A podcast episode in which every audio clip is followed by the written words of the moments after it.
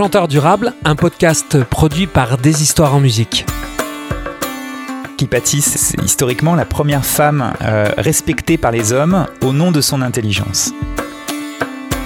J'irais même jusqu'à demander est-ce qu'il y, y, a une vie après l'adolescence? It's better to burn out than to fade away. Il vaut mieux brûler que se consumer. Sauf que Neil Young, il l'a pas fait lui-même. Il est un, des meilleurs exemples de ce que tu décris. À 70 ans, il a encore la, guitare furieuse. Dominique Blanc-Francard à, la Bomatique, il est tout heureux de faire des projets indépendants. Il retrouve une fraîcheur que les maisons de disques euh, lui empêchent de, de ressentir depuis de nombreuses années parce que bon, pression financière, pression marketing, pression temporelle, voire même euh, substitution de projet. Je parle de Kurt Cobain parce que moi, le feu sacré s'est allumé quand j'ai écouté Nevermind. Excuse my French qu'emploient les Anglais lorsqu'ils disent un gros mot, lorsqu'ils disent une, vérité qui est un peu gênante, c'est la congruence avec la franchise. Voilà. Le French, c'est la franchise. Il y a trois ans, alors que j'arpentais les jardins des particuliers pour livrer la chanson à domicile, un couple d'amis s'étant récemment lancé dans la permaculture me dit T'es un chanteur durable. Je suis Théophile Hardy, co-créateur de la compagnie des histoires en musique, concerts de proximité, scènes partagées, rencontres vivantes, production en circuit court. Avec Chanteur Durable, je vous invite à découvrir les pionniers d'un nouveau territoire en chanson. Si ce podcast vous fait du bien, faites du bien au podcast, abonnez-vous ou mettez plein d'étoiles, parlez-en autour de vous, de vive voix ou par les réseaux, et venez découvrir notre catalogue de spectacles et notre boutique d'objets sur deshistoiresenmusique.com, des productions artisanales livrées en circuit court et à vivre en famille. Bonjour, dans le dernier épisode de Chanteur durable, j'étais avec la généreuse, la gouailleuse Evelyne Gallet, qui incarne si bien notre belle ville de Lyon. Mais Lyon a d'autres facettes, et tout particulièrement une autre facette, et c'est elle que mon invité chanteur durable de ce jour incarne. Lyon est une grande ville d'ultra-moderne solitude, une ville élégante, mystérieuse, pudique. Dandy lyonnais, s'il en est, Stan Matisse trace sa route depuis plus de 20 ans dans les traboules du showbiz français. Traboule, euh, terme typiquement lyonnais indiquant un passage étroit qui traverse un pâté de maisons, des cours d'immeubles. Et je suis vraiment curieux de savoir s'il prend toujours autant de plaisir à dévaler les pentes de ce métier périlleux, comme il le fait dans son quartier lyonnais de la Croix-Rousse, cluster de chanteurs et chanteuses durables dans lequel je pourrais puiser éternellement pour mon podcast. Stan, salut Bonjour. Euh, pour commencer, c'est quoi l'humeur du moment pour toi? Partage-nous ça.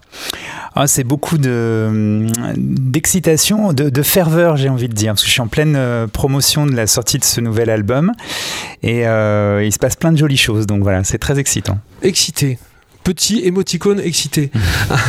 Durée dans ce métier. C'est une gageure. Euh, dans une soirée chanteur durable que nous avons récemment partagée sur les pentes de la Croix-Rousse, mhm. justement, tu disais que ta carrière avait démarré en trombe. C'est un avantage de partir avec de l'élan. Est-ce que tu peux nous parler de tes débuts?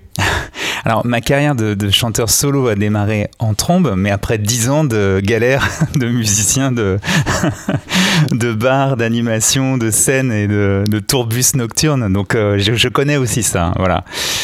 Euh, j'ai commencé comme ça, effectivement, un peu par hasard, euh, selon un schéma assez classique de, de fanatique de musique, de fanatique de guitare, euh, à passer mes journées à écouter des albums de rock, parce que je viens de cette culture-là, et après à vouloir en faire à mon tour. Donc, c'est fonder des groupes avec ses potes de lycée, ses potes de fac, commencer les petites scènes, les petits, les petits clubs, les petites expériences, et puis, puis finalement tirer un peu son épingle du jeu pour de, de groupe en groupe euh, progresser et puis euh, commencer à tourner davantage. Comme je le disais à l'instant, moi j'ai fait ça pendant une bonne dizaine d'années. Et puis euh, jusqu'au bout, euh, enfin jusqu'à un moment où ça a fini un peu inévitablement, j'ai envie de dire, par s'épuiser, parce que c'est un peu la vocation aussi de ce genre de, de projet, euh, un peu parfois hasardeux, qui voilà, qui se construisent sur des sur sur des rencontres avant tout. Bon, et et après. T'avais quel âge quand tu quand disons que ouais. c'était un groupe de reprise, hein, je crois. J'en ai fait j'en ai fait 10 ou 10 ou 12, hein, tu sais. D'accord. Donc t'as commencé vraiment à quel âge oh, Je pense vraiment que c'est devenu représenté sur scène? Ouais ouais ouais c'est devenu euh, sérieux. euh, je devais avoir euh, ouais la vingtaine, quoi, quelque chose comme ça. D'accord. On peut considérer, oui, voilà, plein d'expériences un peu off aussi, mais j'ai eu trois groupes de reprises un peu plus sérieux, on va dire, un peu plus pro, qui tournaient assez bien sur Lyon et sur la région. Au début, j'étais juste guitariste, puis progressivement, voilà, j'ai commencé à faire un peu les chœurs et puis par être chanteur sur le dernier. Mon dernier groupe euh, s'appelait Plasticine et il s'est arrêté en 2008 ou 2009, je sais plus. Voilà. Et donc, euh, parallèlement à cette expérience de, de- de groupe, on faisait des, des reprises de, voilà, de classique rock. hein, euh, ça allait des Stones, Led Zeppelin, Beatles, tout ça, euh, jusqu'à la génération euh, grunge, euh, Nirvana, Jeff Buckley, Radiohead aussi, on reprenait pas mal tout ça.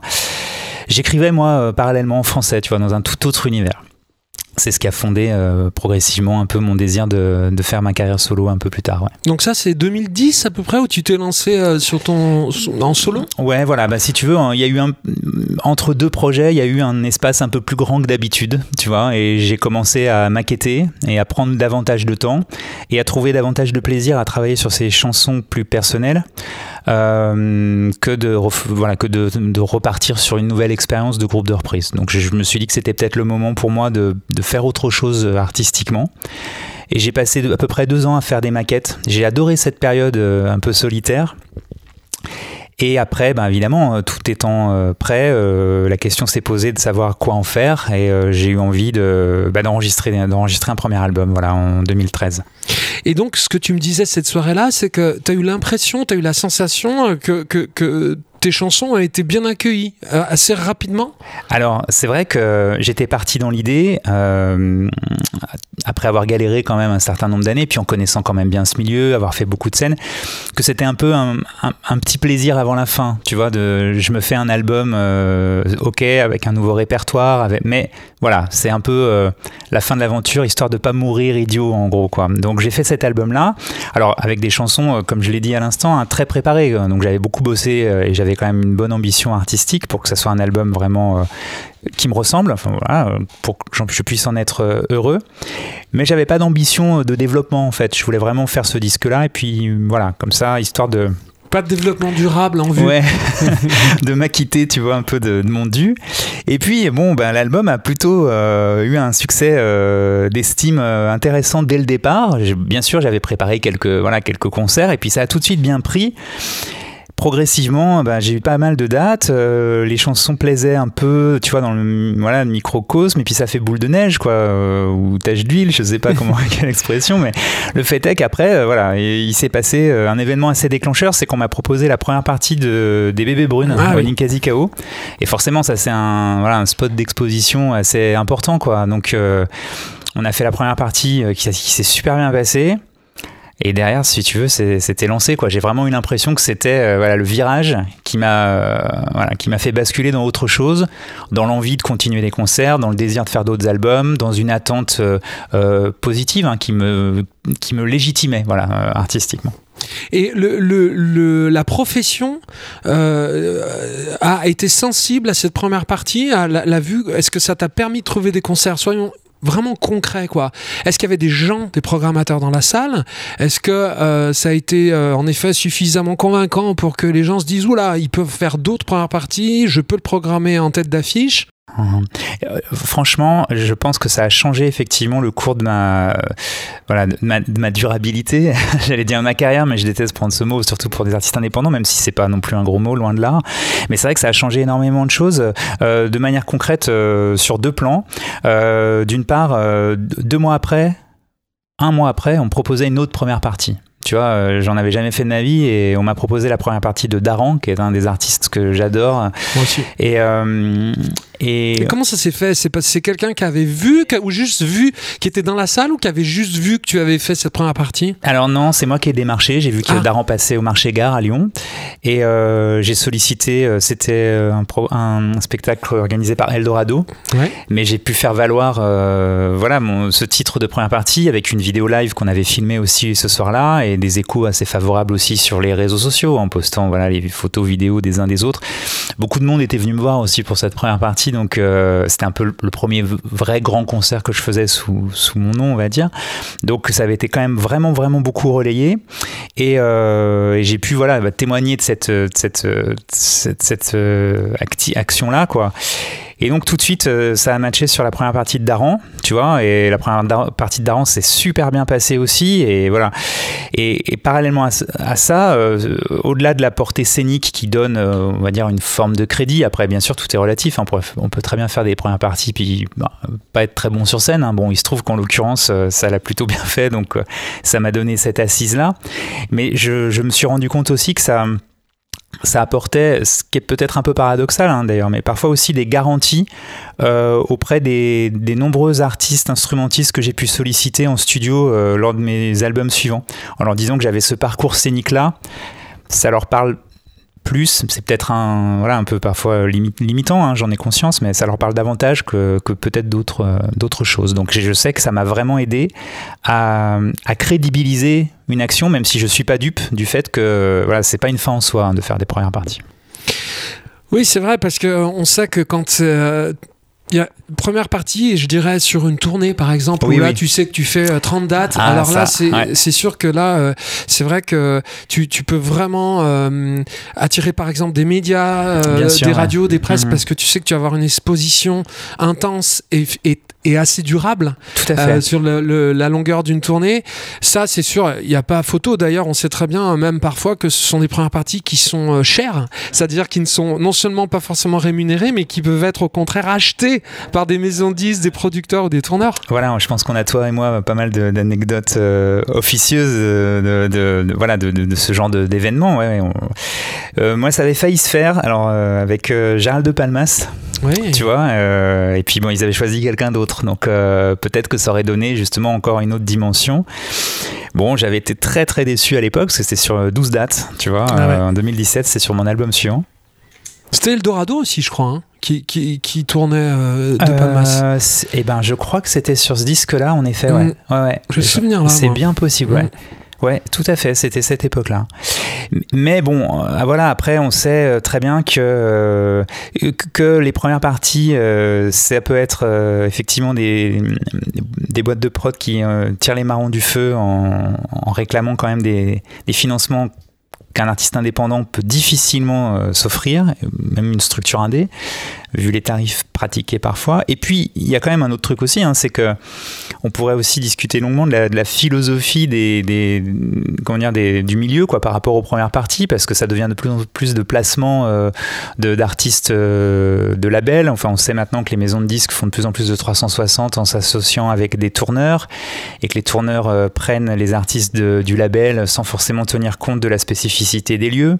Donc ça veut dire qu'il y a toute une scène locale qui a moins d'exposition qu'il serait susceptible avoir. Donc, euh, moi, je sais que j'ai, voilà, beaucoup de premières parties me sont passées sous le nez. c'est pas une fin en soi, hein. il n'y a pas que les premières parties dans la vie, bien sûr, mais vu qu'on parle de ça, voilà, euh, moi, je suis assez sensible à cette, euh, à cette logique-là que je trouve justement un peu absurde. Je sais qu'il y a pas mal de premières parties qui me passent ou qui nous passent sous le nez, hein, tous, hein, parce que, parce que on parachute un artiste de la maison de disques afin de le faire tourner, ce qui peut se comprendre aussi, mais ça ferme quand même beaucoup, beaucoup de portes euh, des artistes locaux quoi, qui pourraient euh, voilà, bénéficier d'une exposition et d'une expérience intéressante. Parce que ça, ça, fait progresser aussi de faire des premières parties. Hein. Ça fait gagner plein de, plein de temps. Ouais, mais ce n'est pas dans l'intérêt de, en effet, des, des, tourneurs ou des maisons de disques à court terme, euh, parce qu'en effet, à long terme, s'il n'y a pas de, euh, de renouvellement d'une scène en plus ancrée sur du terrain du local, bah on arrive peut-être à la situation dans laquelle on est, c'est-à-dire des artistes qui tournent finalement sans avoir d'expérience scénique, euh, qui sont, comme tu dis, parachutés sur scène. C'est clairement ce qui se Et passe. c'est parfois un souci. Moi, j'ai une petite anecdote là-dessus aussi pour te dire à quel point ça peut aller loin aussi. C'est qu'à peu près à la même époque que toi, j'avais eu l'opportunité de faire la première partie de Garou euh, au Transborder de Lyon. Et euh, en fait, euh, au dernier moment, ça s'était pas fait. Et je, je, je, ne sais pas pourquoi. Toujours est-il que au, au, Transborder à l'époque, si tu ne faisais pas de première partie, le bar ne tournait pas entre les deux parties. Donc, le tourneur payait une amende ou une participation de 500 euros. Ouais, ouais. Et donc, ils ont préféré payer ah ouais, 500 euros pour ne pas avoir deux premières parties. Et ça, quand même, c'est. Alors là, tu te dis, quel est l'intérêt, puisque c'est même pas pour. Euh, ah ouais, ouais. ouais. Pour, euh, pour euh, je dirais, promouvoir un artiste de, de la maison. mais je crois que là, on est vraiment sur une logique où l'artiste, même de ultra haut niveau, euh, préfère euh, ne pas avoir de première partie pour être euh, à l'aise sur scène pas je sais pas eh ben, j'ai du mal à comprendre. anecdote pour anecdote il m'est arrivé la même chose mais en sens inverse. J'avais été sollicité pour faire la première partie de David Hallyday à la Bourse du Travail. Et j'ai compris à la fin, enfin juste avant que ça s'annule, je ne l'ai pas jamais fait, que j'avais été choisi parce qu'il voulait éviter de payer l'amende. Ah, voilà. Mais, mais ça, c'est positif. Oui, oui. Sauf qu'ils se sont rendus compte que dans le contrat, il n'y avait pas d'amende en cas de non-première partie. Donc, ils m'ont annulé. Donc, ah. j'ai supplié en disant, bah, voilà, c'est pas une question d'argent, très bien, mais c'était prévu maintenez-moi, il n'y a pas de difficulté. Eh ben non, j'ai sauté, parce que comme il n'y avait plus de risque financier, ça n'intéressait plus personne de, laisser une première partie en programmation. Ce qui est absurde aussi, on est d'accord. Quoi. Ouais, ouais. Merci les, voilà. ça je, merci les, voilà, c'est un peu les coulisses de l'exploit euh, industrie du disque, mais on va essayer de, de passer à ce qui, ce qui, ce qui nous touche. 57-75. Ça t'évoque quoi ce chiffre? Ça m'évoque pas mal de choses. C'est le titre de mon nouvel album. Et pourquoi ce titre? Ah bah il faut le dire. Ah, je voulais. Euh, moi, je suis très sensible à la question des, enfin, à l'image, à l'image, au symbole, voilà, euh, des, des miroirs ou des doubles faces. Euh, sur mon album précédent, sur la pochette, il y avait mon reflet dans la glace, un peu dans l'obscurité. 57-75, c'est ce qu'on appelle un palindrome. C'est quelque chose qui se lit dans un sens comme dans l'autre. Alors c'est pas un mot, c'est une série de chiffres, mais c'est volontaire. C'était l'idée de se dire que voilà, il y, a des choses réversibles. C'est un album qui qui est un peu plus euh, radical, je mets quand même des guillemets, que les autres que j'ai fait avant. C'est pas non plus euh, un truc euh, voilà, brutal et hyper violent ou décisif, mais pour moi c'est déjà un, voilà, un pas important. Et par rapport au, au, choix des thématiques dans mes textes, on va en parler je pense, mais euh, je voulais aussi voilà, mm, partir du, constat que euh, c'est un point de vue et que c'est mon humeur du moment, ça résume les deux, trois dernières années vécues, mais que c'est pas une fin en soi. C'est-à-dire qu'on peut tout à fait avoir d'autres visions et peut-être que dans deux ou trois ans, j'aurai euh, une autre humeur et d'autres choses à dire. alors justement, on va bien en parler. Je trouve que l'album aussi euh, reflète bien les méandres des traboules euh, que nous réserve ce métier, comme je le disais en mhm. introduction, et tout particulièrement le plus célèbre des anonymes, qui est très épuré comme titre, euh, un peu en contraste avec le reste de l'album, qui est très très rock and roll.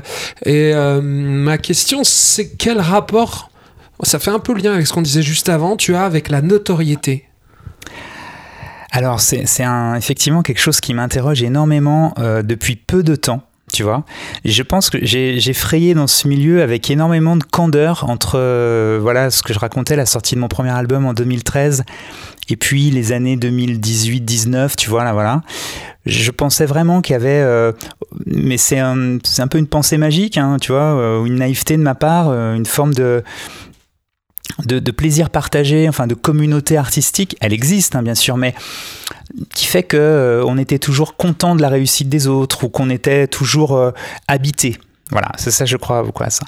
Et effectivement, euh, plein d'expériences ces dernières années m'ont amené, on pourra en parler aussi, notamment au sein de mon travail dans l'agence Stardust, voilà, qui fait de l'événementiel de projet, en rencontrant, en accompagnant de jeunes artistes et puis aussi par des rencontres ou des expériences personnelles traversées, je me suis rendu compte qu'il y avait quand même pas mal de, problématiques comportementales euh, qui fait que euh, parfois le il y a des jalousies, il y a des critiques, il y a des euh, des enfin je sais pas je sais pas comment le qualifier tu vois là je suis un peu euh, maladroit là dans mon propos mais pas mal de discours sous-jacents enfin il y, a quelque chose tu vois moi qui aime bien beaucoup les, histoires de reflets de double face j'ai l'impression qu'il y, a des il se passe des choses dans les bas fonds euh, qui sont pas toujours très très très très très très, saines quoi voilà mm. Et ça, tu penses que c'est lié à la notoriété? Puisque c'était le fond de ma question Si tu veux. ou un d'espoir ou De, notoriété établie ou espérée? Si tu veux, pour, pour illustrer ce que, un peu ce ressenti là, que j'ai du mal à exprimer, je te donne un exemple très concret là, qui m'arrive depuis la sortie de cet album et, qui me fait euh, tomber par terre, quoi, euh, tomber des nues en même temps. Voilà. Euh, j'entends, j'entends j'ai entendu plusieurs fois euh, des critiques concernant le fait que sur cet album, j'ai sollicité des artistes euh, connus, des instrumentistes importants comme euh, Yarol Poupeau, Michel-Yves Kochman, que j'ai enregistré mon album à Paris avec Dominique Blanc-Francard. Et j'entends des informations, enfin j'entends des commentaires du, dans, dans le registre, il se la pète, il paye les mecs hyper cher. moi, je, je, tombe des nues, quoi. C'est-à-dire que je, ne euh, sais même pas comment l'expliquer tellement ça me, ça me fait halluciner. Euh, c'est-à-dire que derrière tout musicien, et je pense pas que tu me contredises, il y a d'abord un, passionné de musique. C'est-à-dire qu'avant avant d'avoir été des musiciens, on était des fous de musique. On écoutait de la musique. Euh, et moi, quand j'écoutais de la musique, j'étais fasciné par les gens qui la faisaient avant que je sois capable de la faire moi-même. Donc, en devenant musicien, j'oublie pas ça. C'est-à-dire, j'oublie pas que ce qui me, ce qui me serre les tripes, c'est d'écouter de la musique et donc d'en faire en conséquence. Donc à partir du moment où j'ai la chance de pouvoir faire des disques, ça m'intéresse aussi, pas uniquement, mais ça m'intéresse aussi de rencontrer des gens qui m'ont fait rêver quand j'étais juste un auditeur. Quoi. Et de pouvoir faire de la musique avec eux, mais ça me, ça me fait monter euh, au, tu vois, euh, au septième ciel. quoi et ça va pas plus loin, quoi. Et c'est-à-dire que dans les, les, gens que je rencontre, je fais des propositions, bien sûr, ces gens-là sont professionnels, donc euh, ils ont un, une approche adaptée à mon, statut d'artiste indépendant. Certains me disent non, euh, certains s'adaptent, euh, et, puis, on voit, quoi, tu vois. et au lieu de se réjouir et, de comprendre cette logique-là, j'entends des musiciens ou des gens dans les entourages artistiques émettre ce genre de, propos soupçonneux sans avoir écouté le résultat sur disque, hein, d'ailleurs, au passage, tu vois. Bon, alors voilà, je me dis, mais, euh, mais, à quoi ça sert tout ça, quoi? On court pas après le top 50, euh, personne va être plus célèbre que l'autre, tu vois, le plus célèbre des anonymes, c'est ça, quoi. C'est-à-dire, ça sert à quoi, là, de se plaindre de tout, sans écouter personne, d'ailleurs?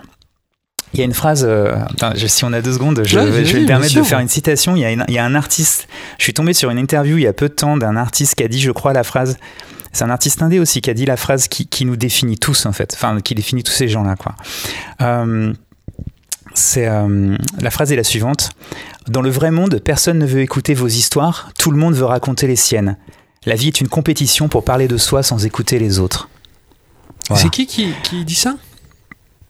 Alors, euh, eh bien, c'est un artiste qui s'appelle Felt. C'est un artiste anglo-saxon voilà, que je ne connaissais pas. Et je suis tombé sur cette interview dans la revue Magic, tu sais, voilà, parce qu'on travaille avec eux sur un projet euh, Stardust. Et c'est ça, je crois.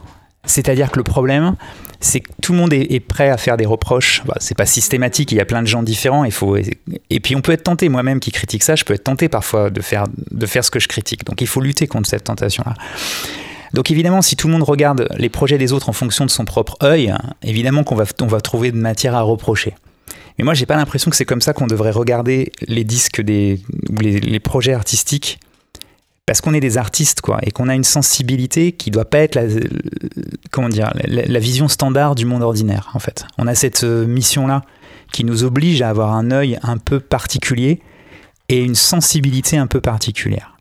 Donc voilà, donc si tu veux, je, suis très très étonné de ce décalage entre la sensibilité d'artiste qui, doit être à l'œuvre dans, ce milieu-là et les postures euh, et les postures qui vont pas avec cette, cette sensibilité là voilà. mais sans, sans parler de jugement de valeur euh, cette expérience donc t'as as, ça m'intéresse ce sujet, mais, j'aimerais qu'on en parle de manière euh, concrète. C'est-à-dire, c'est vrai que nous, dans notre approche euh, compagnie euh, des histoires en musique, Denis l'a bien résumé. Denis Rivet, donc mhm. avec qui on était dans la soirée chanteur durable et avec qui on fait aussi beaucoup de choses, a, eu un éclair de génie en nous disant vous, votre démarche, c'est d'être passé de la maison disque au disque maison. C'est beau. c'est beau. C'est beau. Donc tu vois bien, c'est là où aussi il y a un, flux, une démarche vers le do it yourself, peut-être. Eh euh, qui, qui, fait qu'il y a un décalage, si tu veux, entre ce que toi tu as euh, voulu, ton rêve, et euh, peut-être là où en sont les gens. C'est, moi, moi, en tout cas, c'est ce que je, c'est ce que peut-être, c'est comme ça que je pourrais l'interpréter. Et ça reste un a priori, mais donc moi concrètement ma question, parce que c'est l'inverse en fait. Alors c'est ça ma, question la plus euh, la plus concrète, c'est ce passage en studio, Ouais. comment tu l'as vécu avec dans un grand studio Ouais. avec un ingénieur du son je veux je veux qu'on parle Mais- concrètement c'est-à-dire est-ce que tu disais euh, c'est pas une question d'argent ça a dû te coûter de l'argent En fait, attends, attends, je reviens sur ce que tu as dit sur la fameuse phrase euh, maison de disque et disque maison. C'est ça en fait qui fait toute la différence. C'est que moi, mon intention, elle n'est pas de devenir plus célèbre ou de durer plus longtemps en passant par des canaux professionnels ou des canaux nationaux en fait c'est tout le contraire moi je fais un disque maison sauf que ce disque maison dans ma maison j'invite des gens que, euh, que je rêve d'inviter si tu veux c'est ça la, différence mon disque n'a pas d'autre prétention que le disque du voisin il a la prétention de faire plaisir à celui qui le fait. C'est-à-dire, je me fais plaisir. Et ça, c'est fondamental en fait. Mon disque ne va pas plus se vendre parce qu'il a été enregistré par Dominique Blanc-Francard. Il ne va pas avoir plus de promos parce qu'il a été enregistré par Dominique Blanc-Francard. C'est vrai. Ça reste un artiste, ça reste un disque d'un artiste indépendant fait avec des moyens indépendants. mais c'est pas vraiment ce que je voulais dire Oui. moi, moi ma question Oui, c'est vais- est-ce que le fait que tu sois dans un studio euh, réputé avec Ouais. un ingé son demandé des, des, des guest stars qui ont plein de choses à faire est-ce que tu as pu disposer du temps et de la de, de, de l'implication Oui, oui. nécessaire que, tu que, que, que méritait ton projet moi Oui, c'est la seule question que je me pose parce Ouais. que euh, c'est la crainte que j'ai si tu veux et qu'on entend souvent Oui, c'est un grand enjeu, jours. ça, ouais, bien sûr. Quand tu sais, par exemple, je sais pas que tu payes un studio 400 euros euh, la journée, Hmm. eh ben si jamais à la fin de la journée euh, t'as pas ton riff, Ouais. euh, t'es embêté quand même. bien sûr. Donc quitte à finir à la maison, tu Mais vois. voilà, je, tenais à dire, à dire ça quand même par rapport à ce qu'on disait avant. Si tu veux, c'est c'est hyper important euh, parce que ça reste un projet artistique. Et justement, euh, j'arrive à ta, à ta question. euh, les, les personnalités que j'ai sollicitées, je l'avais déjà fait sur un album précédent. Euh, voilà, le- Lequel le, le deuxième album, voilà, ce- celui-ci mon quatrième. Et sur l'album Ombre et Visage en 2016, il y avait aussi il y a des artistes. il y avait Yann Péchin, par exemple, le guitariste qui a longtemps travaillé avec Alain Bachung, ou Christophe Deschamps, ou Philippe Almosnino. Moi, ça me fait rêver de rencontrer ces gens-là. Et d'ailleurs, eux, ils s'adaptent. Ils savent très bien qu'ils peuvent pas me demander euh, ce qu'ils demandent euh, pour une, journée de studio euh, payée par Barclay ou Universal ou avec tel ou tel artiste. D'ailleurs, certains, je le répète, me disent non pour ça parce que leurs tarifs sont pas, voilà, ils sont pas jouables pour un artiste indépendant comme moi et veulent pas s'adapter. Tous ceux qui sont présents sur mon disque, ils se sont adaptés. Dominique Blanc-Francard.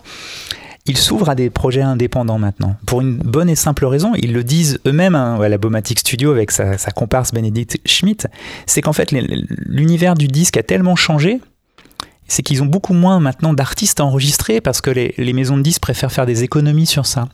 Mais eux, ils sont passionnés, ils, ils sont possédés par l'envie d'enregistrer et de rencontrer des artistes. Donc ils se mettent depuis, depuis 3-4 ans je ne savais pas quand je les ai contactés, mais c'est pour ça qu'ils m'ont dit oui.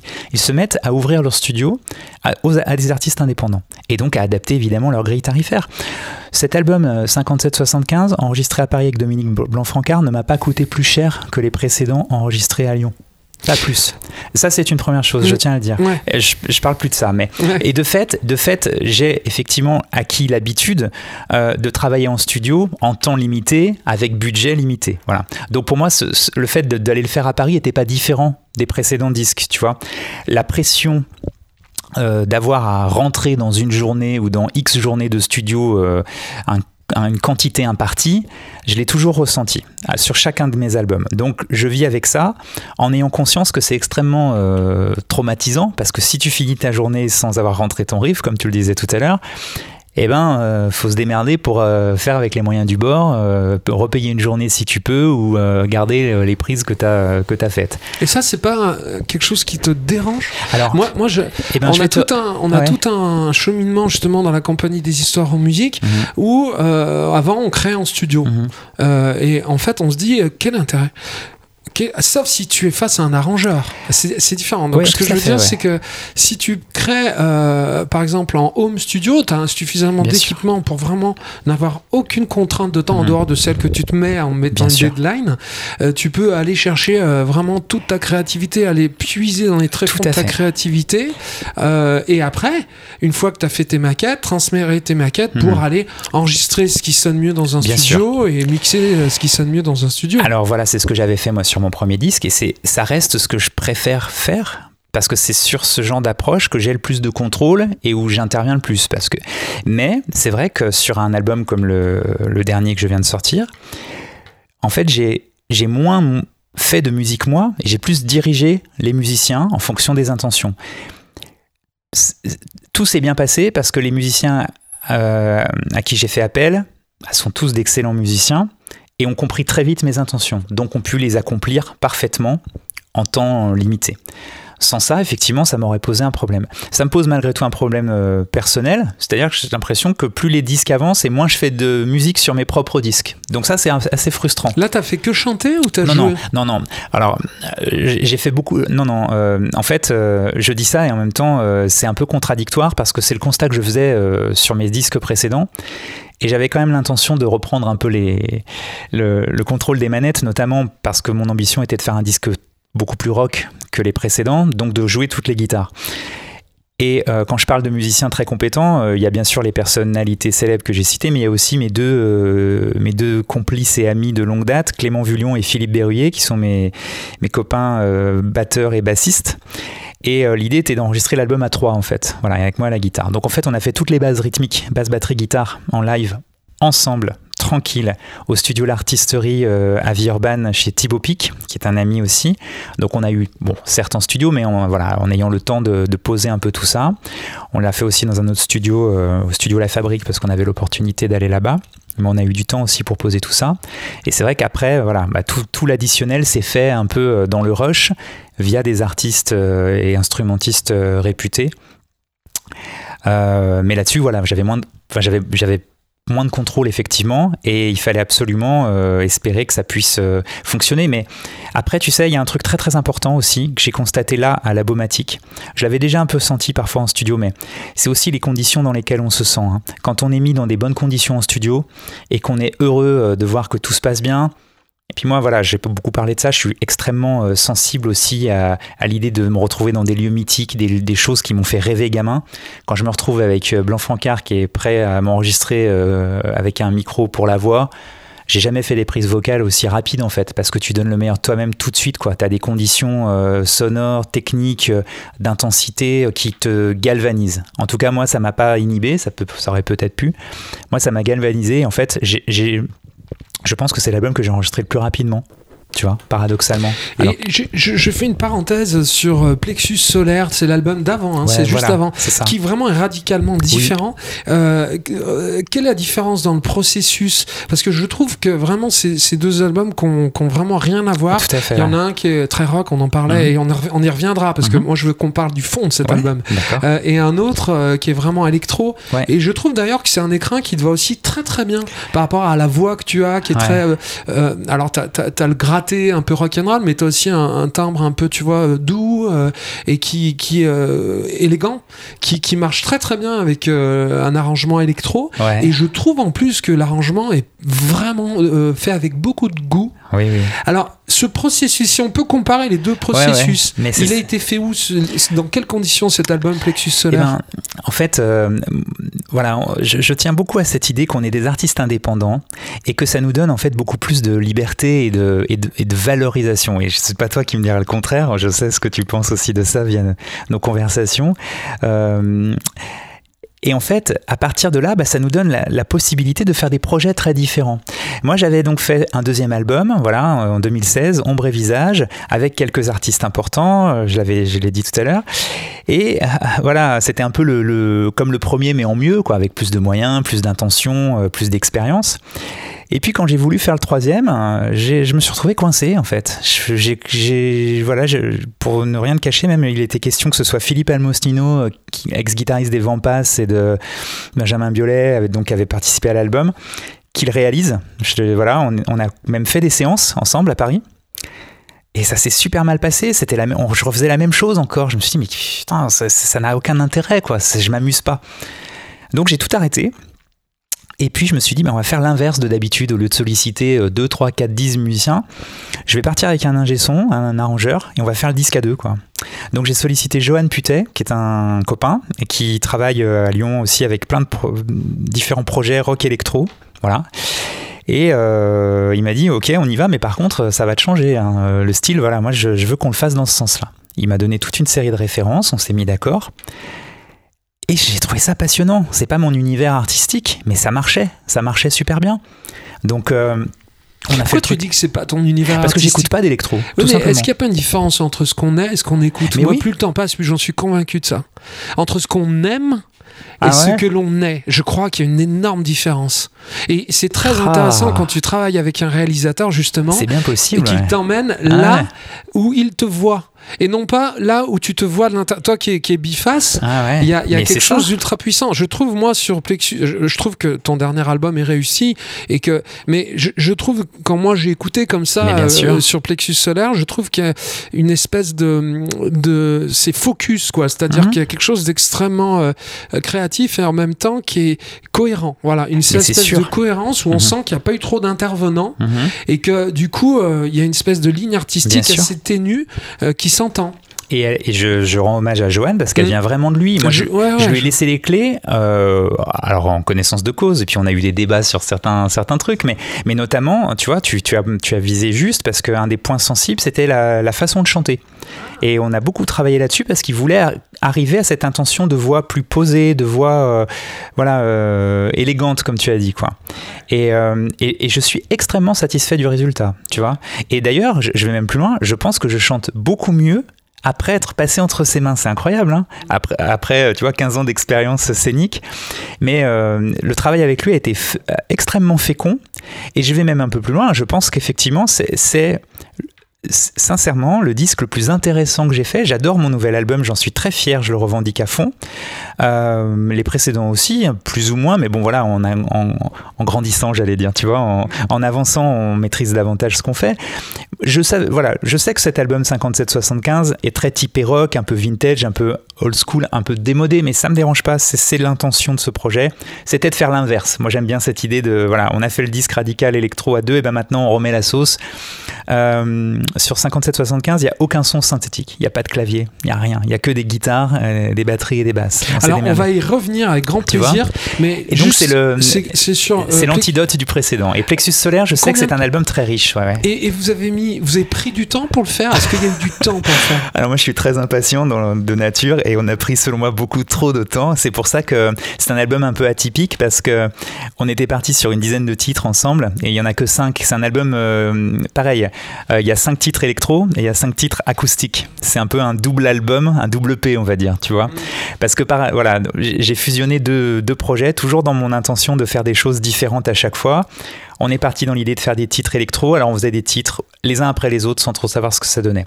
Ça prenait quand même beaucoup de temps, lui étant très pris, moi aussi, donc, euh, donc on a mis un an pour faire ces cinq titres. Donc je pouvais plus euh, patienter, euh, voilà, j'avais pas envie de patienter euh, une année de plus pour faire pour faire un disque entier. Et à côté de ça, j'avais des chansons euh, acoustiques. J'avais un peu un vieux projet comme ça, un peu à la, tu sais, l'album de Bruce Springsteen, Nebraska, enregistré dans la cuisine avec un 4 pistes comme ça à l'ancienne. Il y a Jean-Louis Aubert aussi qui a fait ça il y a quelques années avec un EP euh, pas très connu qui s'appelle Hiver enregistré à l'abomatique d'ailleurs, euh, voilà, euh, qui avait enregistré tout en tout en live, en nocturne, tu vois, voilà l'idée d'une expérience, euh, un one shot comme ça. Donc je me suis dit ben on va faire un EP électro rock et puis un- une deuxième partie avec 4-5 titres enregistrés comme ça. Mais en tout cas, moi, je trouve que ça illustre une autre façon de faire, en effet, que tu as vécu et qui est vraiment euh, équipe resserrée, euh, un peu Mhm. fait maison, euh, temps long. Oui oui. Et moi, je trouve à titre personnel que le résultat est ultra convaincant et que c'est justement ce qui est très intéressant en tant qu'artiste indépendant, c'est que finalement, s'offrir cette possibilité, cette possibilité Bien du temps long, c'est aussi une manière de faire la différence avec les artistes dits euh, industriels Oui. qui, eux, sont quand même sous grosse Bien sûr. pression, même s'ils sont dans- évidemment plus t'es, euh, euh, plus t'es, euh, plus tu as de notoriété, de succès, plus, plus tu as tu de bonnes ouais. conditions Mm. et de temps. Non mais et plus tu as de temps. Mais globalement, on a la sensation euh, et je fais le parallèle avec l'ag- l'agriculture, c'est-à-dire que il y a une époque où la maison disque incarnait la qualité. Comme Bien sûr. euh, on se disait, je vais au supermarché, je suis couvert par les processus, les, les, les process qualité, je sais que je vais avoir du bon. Maintenant, ça a changé dans l'agriculture. C'est-à-dire que c'est en allant voir l'agriculteur du coin que tu connais, voire même dont tu as visité le- le- la, la ferme, où tu vas te sentir en confiance. Et à l'inverse, quand tu vas passer la porte du supermarché, tu vas dire, oula, je suis, je suis soumis à quel nouveau scandale sanitaire Et je trouve qu'en maison de disque, on a maintenant, on a encore ce chemin à faire C'est-à-dire que c'est assez net pour moi que les artistes dits industriels euh, ont euh, une approche euh, ben, bénéficie finalement d'un truc un peu rapide, un peu euh, compacté, marketé, un peu rapide si tu veux ça, à limite que ça soit marketé, je trouve ça même plutôt pas mal, mais un peu rapide. Et nous, on peut s'offrir cette différence. Et là, je trouve que c'est important en je fait, vais de vraiment prendre dans cette ton place. sens parce que c'est même euh, ça, ça contamine même le monde professionnel parce que Dominique Blanc-Francard à, à la Baumatique, il est tout heureux de faire des projets indépendants. Il retrouve une fraîcheur que les maisons de disques euh, lui empêchent de, de ressentir depuis de nombreuses années parce que Bon, pression financière, pression marketing, comme tu l'as dit, ça c'est le jeu, on le sait. Mais pression temporelle, effectivement, voire même euh, substitution de projet. Je vais pas rentrer dans les détails des anecdotes que lui m'a confiées parce qu'elles lui appartiennent, mais il m'a raconté des histoires hallucinantes sur le fait que quand un directeur artistique était pas content de- du temps que ça prenait, il partait ailleurs ou il finissait à la maison et, les projets lui échappent. Donc lui me disait qu'il était très très frustré de ne pas avoir de continuité artistique. Et avec des artistes indépendants, bah justement, il retrouve cette liberté-là. Et je suis loin d'être le seul à, passer chez eux, hein, notamment, et, dans d'autres endroits. Donc tu vois, il y a même euh, un, plaisir et un désir même euh, dans les structures professionnelles euh, d'accueillir, enfin de travailler de manière indépendante. Voilà, donc Alors, ça c'est super. Pour, revenir à l'album euh, donc 57-75, euh, alors t'as as comme moi, t'as l'âge du milieu. Et puis euh, il y a ton titre, Kurt, euh, soit hashtag 67 et 94, donc euh, là c'est pas un palindrome, mais il y a aussi des codes, euh, euh, des codes cachés peut-être Ah, et, celui-là- et- et évidents. Celui-là il est explicite, je peux le donner Il- le hashtag et le. Alors et. dis-moi pourquoi hashtag et C'est en fait il y a une chanson de Bob Dylan dont je suis très fan, Ouais. Rainy Day Woman hashtag 12 et 35. D'accord. Et donc j'ai repris, la, repris la typologie de- du titre de Bob Dylan sur un vieil album Blonde Et tu sais pourquoi il avait, il avait euh, utilisé ça? Non, il mettait souvent dans ses premiers albums des titres euh, avec des numéros, tu vois, genre euh, Talking War Blues euh, number euh, 214, tu vois, pour dire que c'était absurde tout ça, que c'était la énième complainte euh, du folkeux, etc. Donc là, le, le Rainy Day Woman, tu vois, c'est le, le jour de désespoir, quoi. Je sais pas, il, doit, il a dû se faire plaquer, donc numéro 12 euh, jusqu'à Encore une 35, fois. tu vois, ouais, voilà. Donc je- je- ça m'avait toujours intrigué cette appellation. Puis comme j'étais dans mes histoires de numéros et de symboles, je me suis dit tiens c'est marrant de, de mettre des voilà des chiffrages comme ça. Ouais, ouais, ça, ça Bon. marche. Alors, Et puis bien sûr c'est les, dates de naissance et de mort Oui, de Kurt Cobain. Voilà ça tout le monde le comprend. 27 ans. Alors j'y arrive.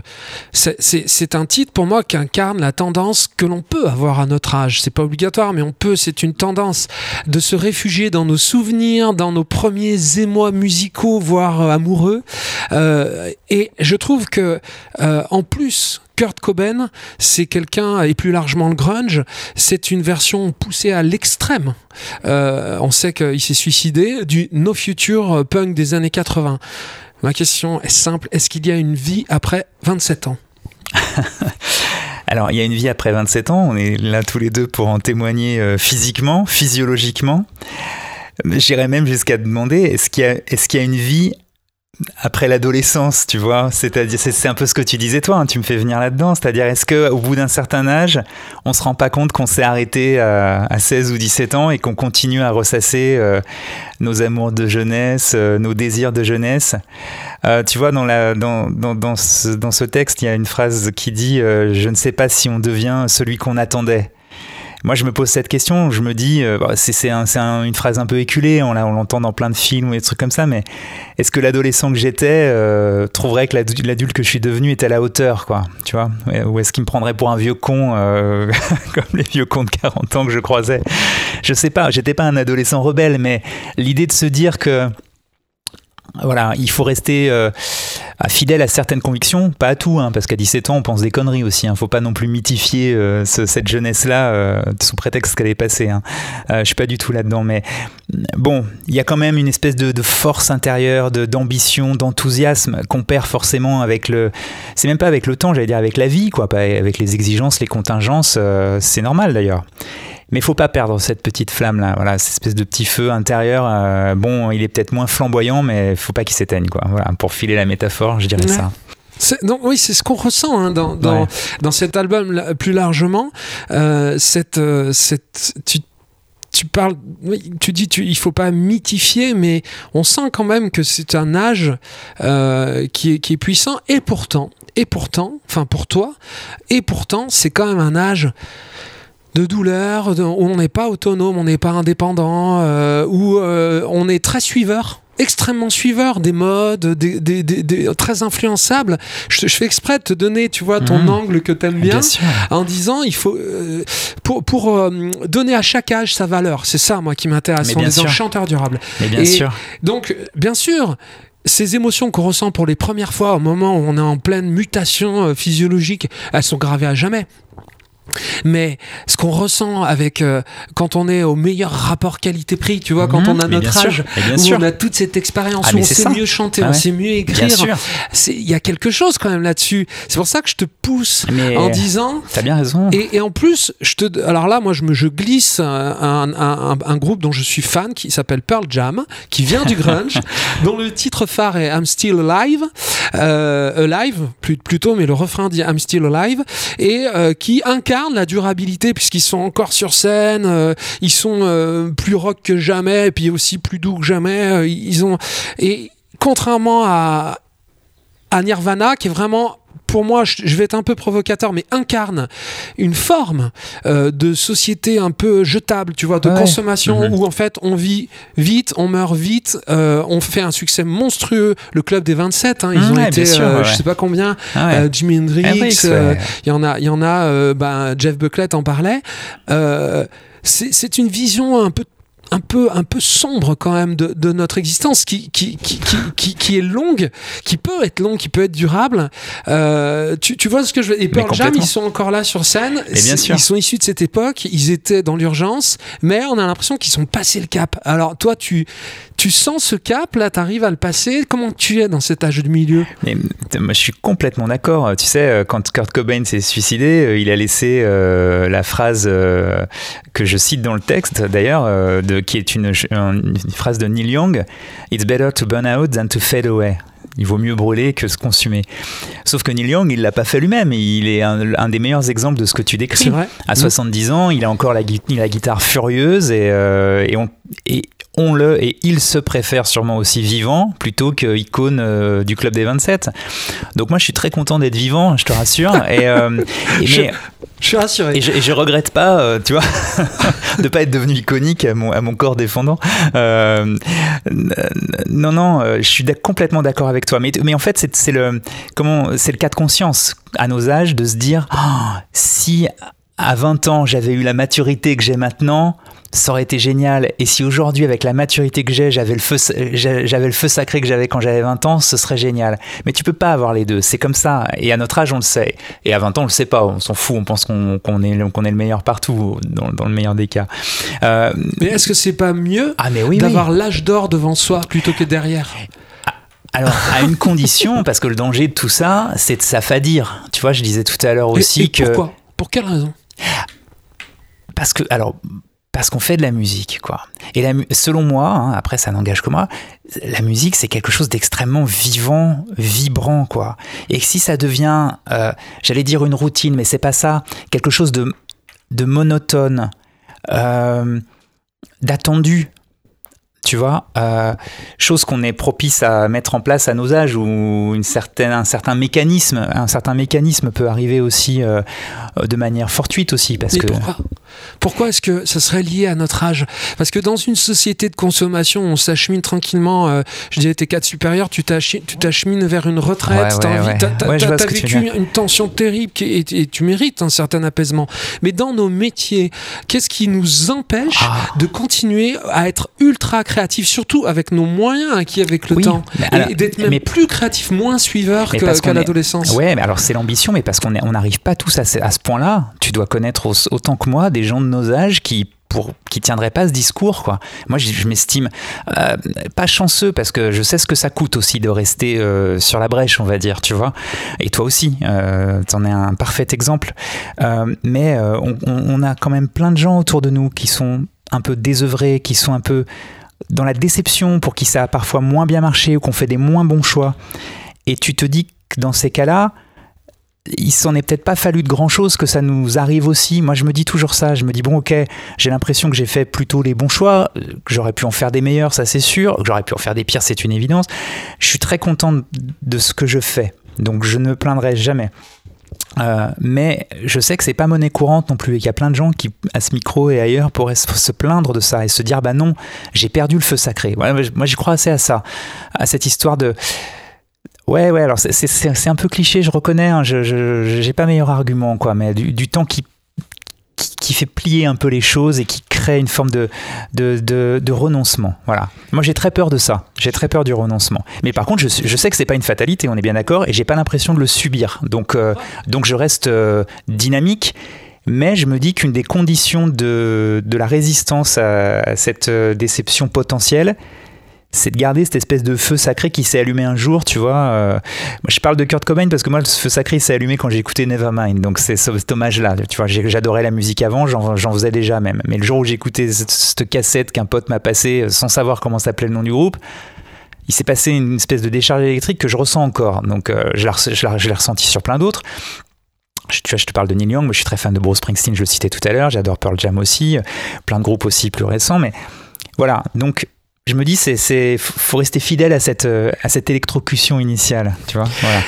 Ouais ouais ouais je, je, je, comprends je comprends parfaitement. C'est vrai qu'après moi j'ai je me dis peut-être aussi que cette euh, euh, sensation est liée à, à une forme de c'est un mot que j'aime pas trop, mais de conditionnement de notre industrie du disque, de notre, de l'industrie du disque. C'est-à-dire cette euh, euh, sensation euh, que, en effet, après 27 ans, euh, t'es plus euh, bankable et qui a été incarné par des gens comme ça. Mais ça, ça marche dans le milieu professionnel, c'est-à-dire aussi, mais c'est l'industrie. Ce que je veux dire, c'est que dans l'industrie, mais nous, on n'est pas dans l'industrie, nous.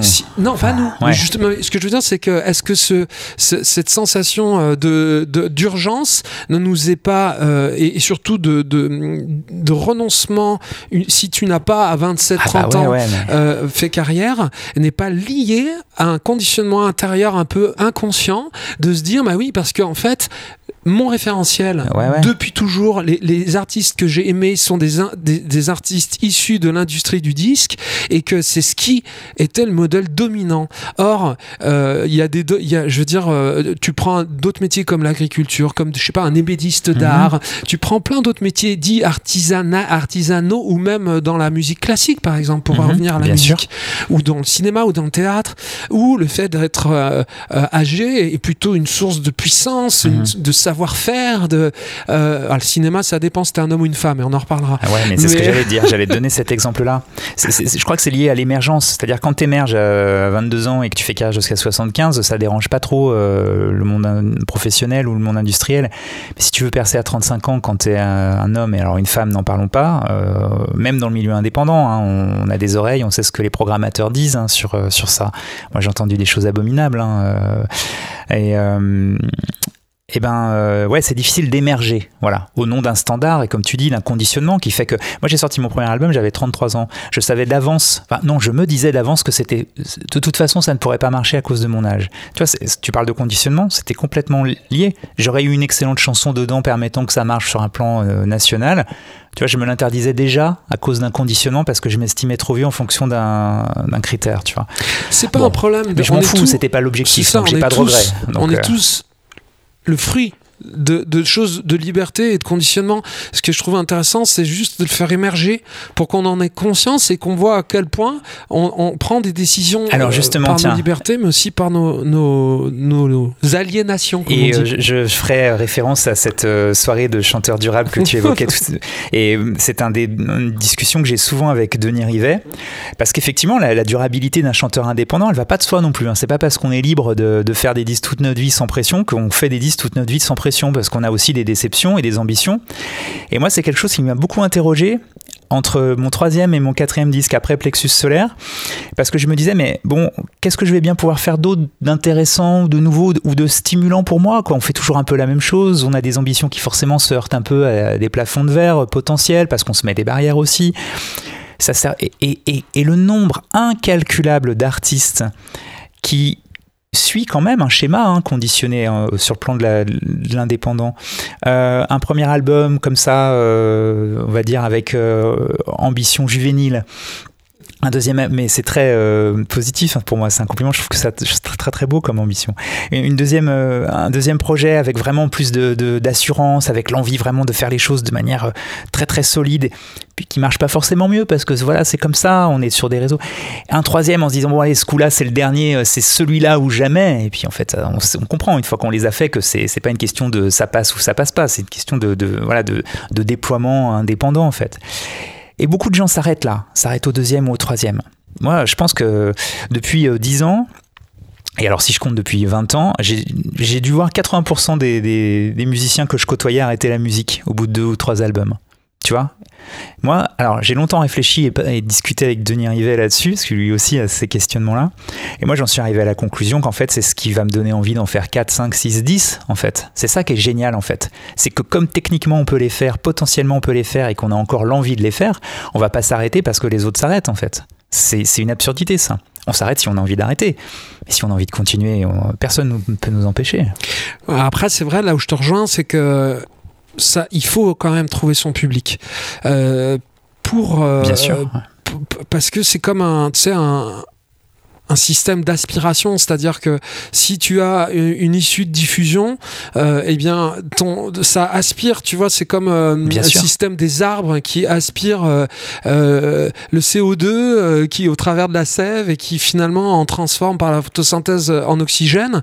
Donc c'est par capillarité, voilà, c'est ça, un système de capital, capillarité. Tu sais que si tu vas pouvoir diffuser ton travail, eh bien, ça va aspirer l'inspiration. Donc nous avons besoin de public. Donc ça, c'est le fond. Et moi, donc là, ma question, c'est de savoir euh, comment ton album, tu, tu, tu, penses pouvoir le, le, le faire vivre, le diffuser, que ce soit la musique enregistrée ou le spectacle vivant? Eh bien, je, vais, je, je, suis actuellement dans une approche euh, un peu opposée à ce que je faisais d'habitude et ce que beaucoup d'artistes font. Euh, à raison et à tort, je dis volontairement l'expression dans l'autre dans sens. Euh, parce que quand on est des artistes euh, maîtrisant bien la scène et avec un public qui se rappelle du projet précédent et qui va euh, avoir un œil bienveillant sur le nouveau projet, je pense à toi par exemple avec Faro et, ou d'autres choses aussi, il y a quelque chose qui s'installe. Voilà, il y a une pérennité et ça, ça fonctionne. Mais très souvent, il y a un côté éphémère aussi euh, chez les artistes indépendants qui fait qu'il y a une volatilité du public.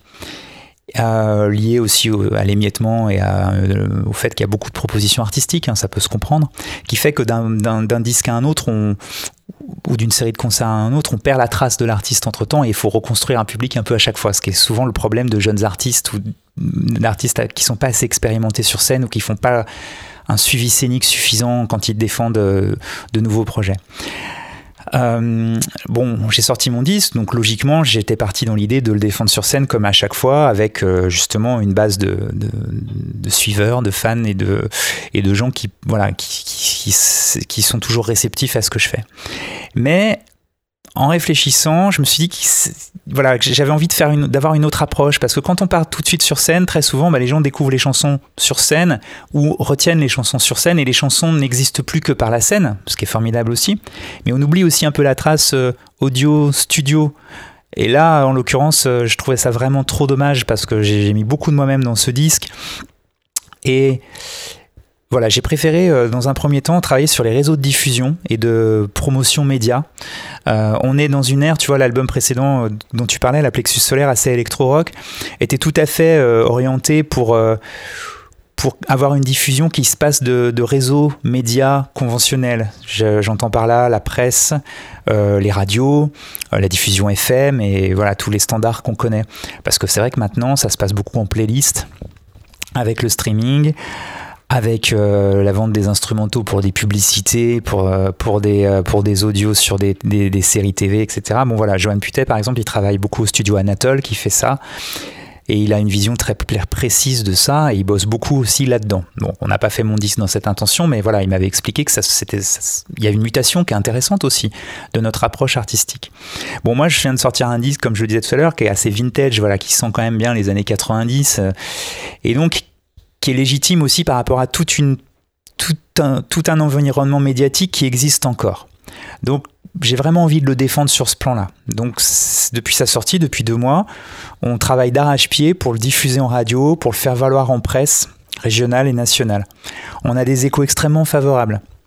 En un mois, il a déjà euh, eu il y a déjà eu une diffusion sur plus de 20 radios euh, nationales. Alors c'est des radios locales, des radios indépendantes, mais c'est formidable, c'est le but. Et ça rejoint ce que je disais tout à l'heure, c'est-à-dire qu'on oublie à force d'en faire de la musique et peut-être même à force d'aimer ça qu'on fait de la musique pour que les gens l'écoutent. Toi, tu en parlais toi-même et c'est fondamental. Je, soupçonne beaucoup de, nos confrères de faire de la musique pour beaucoup s'écouter eux-mêmes, quoi. Tu vois. Donc si le but de la musique c'est de s'écouter soi-même, je questionne quoi. À quoi bon aller jusqu'à faire un disque ou se produire sur scène si ce n'est pour euh, se regarder en train de se montrer aux autres, tu vois euh. tout ça c'est absurde. Donc comment s'étonner que ça ne fonctionne pas si c'est ça la logique psychologique ou voilà.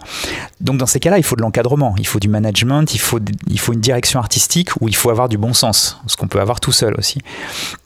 Bon, voilà, donc en vertu un peu de toutes ces observations, je me suis dit aussi que on oubliait très souvent la diffusion et que c'était important aussi. Alors la diffusion, c'est aussi la vente de physique, hein, bien sûr, ça existe, ça encore un peu, mais la diffusion, c'est aussi rentrer dans des canaux de circulation de l'information, quoi. Euh, tu sais, c'est toujours la même histoire de, du type qui a envie d'être célèbre et puis qui attend que la caméra passe devant lui, alors qu'en fait, c'est lui qui doit aller vers la caméra, quoi. Euh, voilà, je pense beaucoup à ça, moi, comme image de nos, de nos, de nos, de nos Si on ne se déplace pas euh, vers les points de rencontre et les points de diffusion, personne ne nous diffusera. Et ça marche pour tous les artistes, même les plus importants. Euh, euh, voilà, je suis très ami avec quelqu'un qui s'est occupé longtemps de, de, manager des groupes français. Et, et il me disait, enfin, euh, oui, pardon, je prends l'anecdote dans le mauvais sens, mais euh, non, non, je, la reformule dans un autre sens. Mon, mon ami Philippe, qui est, qui est, bassiste, qui joue avec moi, était le bassiste du, chanteur Peps. Voilà. Et, euh, et il m'a expliqué que pendant des années, 3, 4, 5 ans, personne s'intéressait à Peps, alors qu'il avait sa chanson Liberta, qui a fini numéro 1 du top 50 dans les années 90. Et je discutais avec cet ami manager un jour en lui disant mais comment c'est possible euh, Même si artistiquement vous trouviez ça pas intéressant, euh, peut-être que financièrement ça aurait pu vous intéresser puisqu'il a fini numéro 1 au top 50 donc ça vous a fait vendre. Euh. Et lui m'a dit tout sincèrement, il m'a dit écoute tu sais peut-être qu'à l'époque c'est même arrivé sur mon bureau mais que moi j'avais un autre projet qui ressemblait et que ça m'a pas intéressé. Donc voilà c'est ça en fait, c'est-à-dire que même si la chanson est bien pour une raison ou pour une autre, hein, tu vois si ça tombe pas au bon moment ou qu'on fait pas la démarche de, le mettre sur la, table d'un directeur artistique ou nous, un artiste indépendant, si on va pas mouiller le maillot pour faire écouter notre disque à droite à gauche, personne n'ira l'écouter. C'est normal. C'est sûr. Mm. Puis alors là, en plus, tu parles euh, d'un autre facteur, c'est que quand tu es face à une maison disque, une, radio euh, importante, quand je dis importante, c'est national. entre l'un et, le, national. Hein, c'est le rapport offre et demande, c'est-à-dire que si tu te retrouves euh, sur un bureau de quelqu'un qui reçoit, je sais pas, 300 CD par mm-hmm. jour ou par semaine, c'est pas la même chose que si tu fais une approche en local avec une médiathèque que tu connais ou que tu rencontres ou et là, il y a aussi une notion de créativité, c'est-à-dire qu'on sait que quand euh, on, on, cherche une diffusion, comme on disait, une capillarité pour aspirer mhm. notre euh, inspiration. Mais c'est ça clé. À mhm. suiveur, je préférerais pousseur parce que les gens euh, qui nous suivent, que tu dis public, le public, si tu veux, c'est plus des pousseurs que des suiveurs. C'est des gens qui te poussent au cul pour te dire, moi je euh, j'écoute cette ta musique euh, et parfois même on l'a construit ensemble. Enfin tu vois donc je trouve qu'il y a plus vraiment de de sens en fait ouais, ça, bien sûr. et euh, donc l'idée de se dire nous nous devons en tant qu'artistes être aussi créatifs dans nos dans nos circuits de diffusion. Et l'idée d'aller chercher ce que tout le monde cherche et presque dans l'œuf, mort dans l'œuf, parce qu'on sait euh, que euh, on va être inondé dans une espèce de masse et que ça, ça équivaut à jouer au loto. Or, oui, quand on est artiste, euh, si on veut, euh, si on aime la musique et qu'on aime en faire et qu'on aime en faire devant, euh, avec et ou devant des gens et devant des gens, il faut être, avoir une notion de, de de, de, de bon sens et, et, de faire en sorte de maximiser nos chances et, et, et de, de, ne pas le faire comme si on jouait au loto. Mais bien sûr. Parce que c'est inacceptable de remettre ça au hasard. Il y a toujours une part de hasard. Non, non, mais, mais de le mettre autant au hasard. Mais c'est surtout, tu vois, pas voilà, responsable. Moi, la, la, première leçon que je, que je, que je retire de, de, voilà, de cette promotion qu'on n'avait jamais suffisamment faite sur mes précédents albums, tu vois, dans cette optique-là, c'est qu'en fait, c'est ça, c'est le réseau local, en fait. C'est le fait, l'interaction les gens, ils sont réceptifs quand tu leur envoies un CD, quand tu dialogues avec eux, quand tu leur fais écouter quelque chose. Mais il faut y aller, il faut le faire, il faut prendre le temps, en fait. Et c'est génial ce temps-là. C'est du temps pour faire écouter ton disque à quelqu'un. On l'oublie ça. On attend ce que tu dis, de gagner au loto, qu'un mec écoute ton disque par hasard au milieu des 300 ou 400 qu'il qu va avoir. Mais enfin, on est fou. On, ouais, est, on est, moi, j'ai une enfin, sensation de ouais. folie. Ouais. Alors, tu sais quoi, là, il est ça fait un peu plus d'une heure qu'on parle et on va on va faire une, une semi-fin, une Ouais, demi-fin euh, parce que euh, j'ai bah, j'ai un format court et un format long bonus qu'on peut trouver sur des histoires en musique. Super. Donc on fait une mini pause et, euh, et on reprend et on continue ensemble en prenant tout le temps du monde. Allez, on se retrouve avec Stan Matisse. Et euh, là, on parlait diffusion, on parlait euh, euh, durabilité finalement de nos, de nos vocations de chanteurs et chanteuses.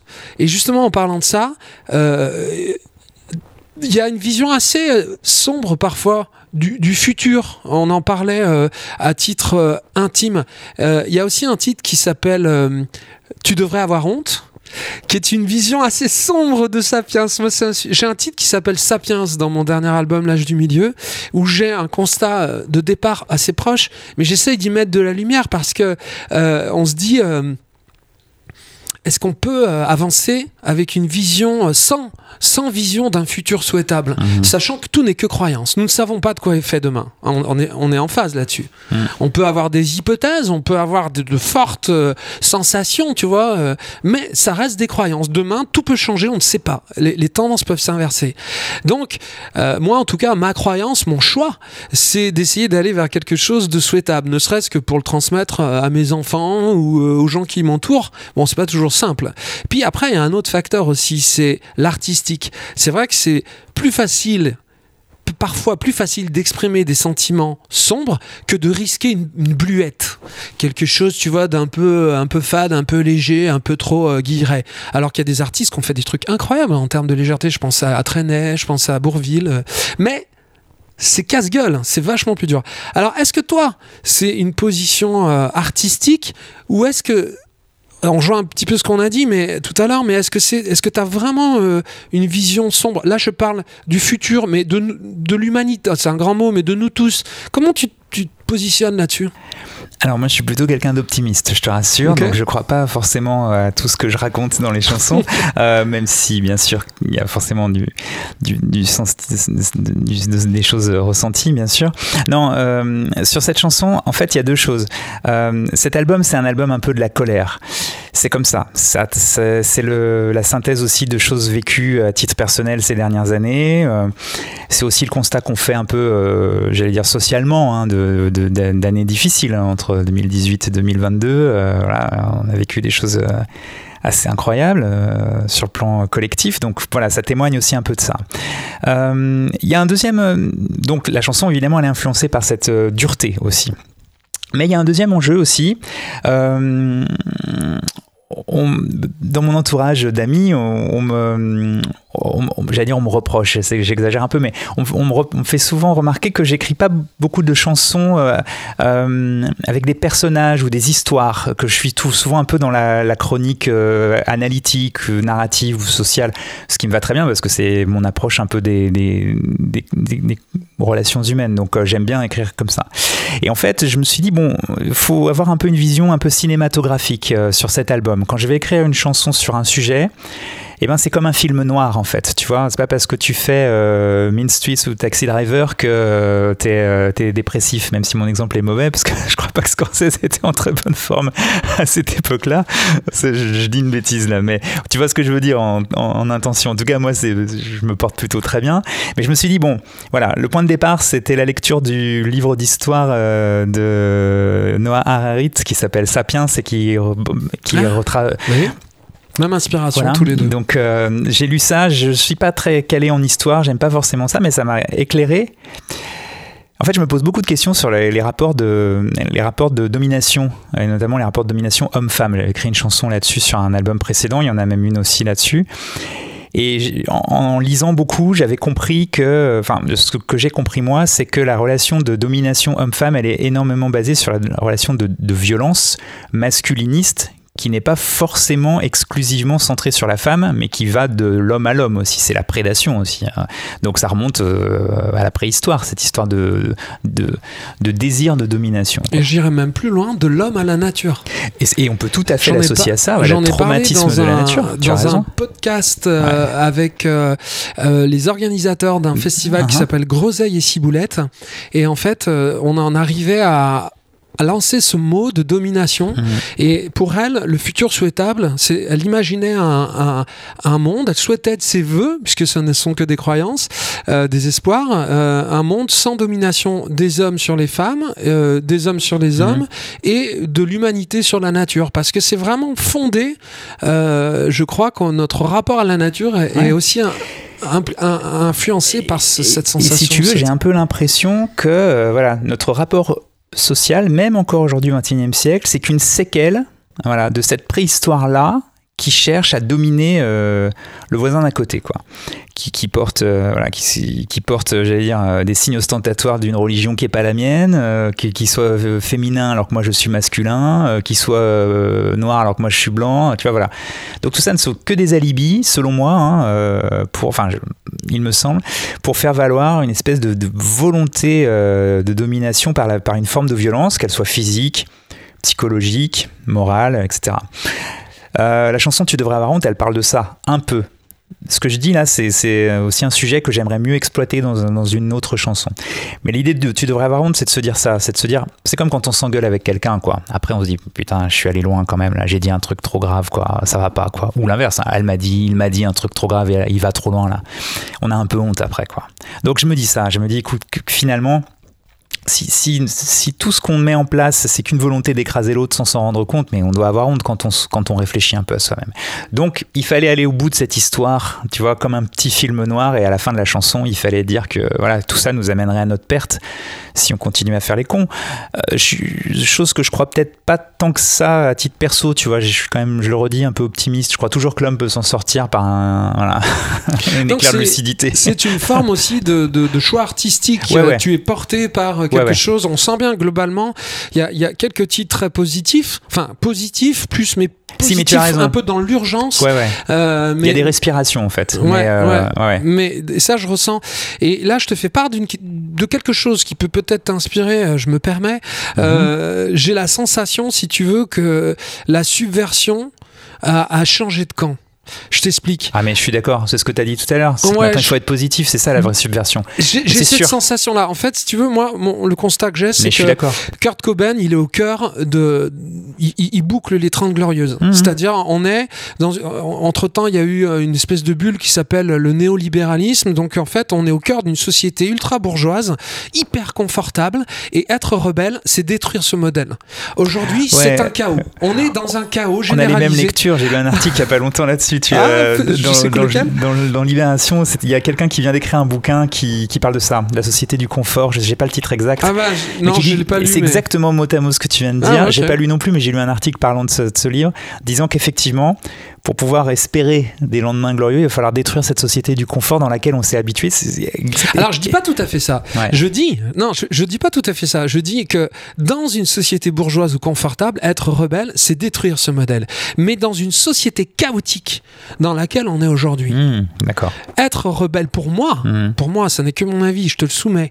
C'est construire un nouveau modèle. Ah c'est construire un, futur souhaitable. C'est-à-dire que là, c'est pas, c'est pas le, on est le, le, le grunge, le punk c'est vraiment pour moi un mouvement qui est issu d'un excès mhm. de, de repères, d'un excès de confort, d'un excès de sérénité, si tu veux. Et en disant, moi, je m'en fous de demain. C'est- c'est- C'est-à-dire, quelles que soient les conséquences, c'est ça raison, c'est presque confortable comme posture. Alors que là, ce qui est rebelle, ouais, c'est ça veut dire que c'est- l'ado qui se rebelle contre les parents confort.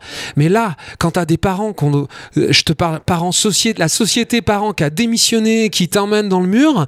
et d'ailleurs, on voit bien la nouvelle génération. Ils pensent, euh, est-ce que je vais pouvoir avoir un appartement? Est-ce que je vais pouvoir avoir un, un- enfin, il y a quelque chose. Ils, presque, ils sont moi je vois moi j'ai un fils qui a 16 17 ans euh, enfin qui a 16 ans euh, qui, qui me paraît euh, plus ancré Mhm. que moi, si tu veux. Et je, je- je me dis, ça, c'est une attitude rebelle de nos jours. Mais bien sûr. De pas être dans le, quoi, le, le quoi qu'il advienne, tu vois, d'être vraiment, bam, d'être fort, ancré. Dans- et, et puis d'avoir le courage de proposer des choses, tu vois. Et tu, tu sens ça? Tu, tu sens ce que je veux dire?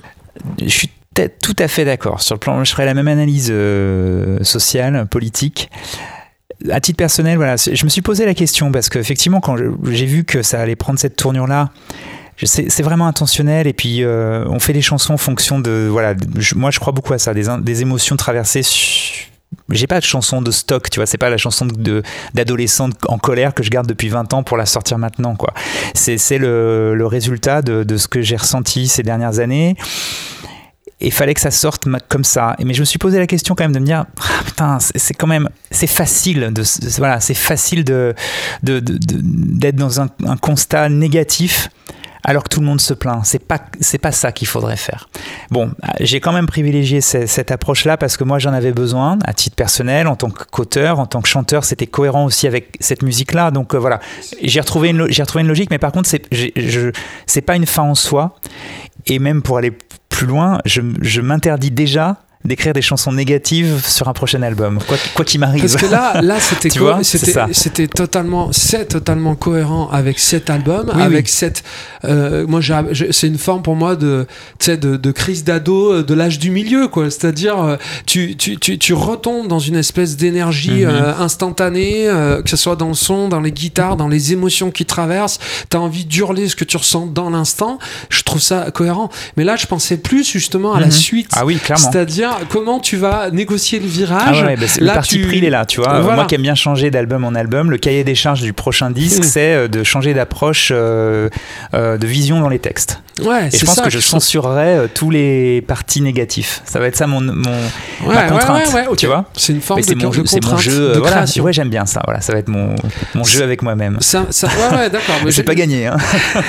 Et alors, juste pour boucler sur le sujet du féminin, c'est vrai que chez toi, en tout cas, dans ce que moi j'entends, j'ai la sensation que ça serait plutôt euh, la femme, le futur de l'homme. Non, Euh, non, non. euh, Parle-moi d'Hypatie. Mieux que ça, Dans, non, dans non. ce dernier album, euh, je- alors, excuse-moi, je Ouais, ouais, ouais, t'ai- trop dirigé. Euh, non, non, mais euh, parlons d'Hypatie. Alors, est-ce que ça ré- pourrait répondre à cette question, Hypatie?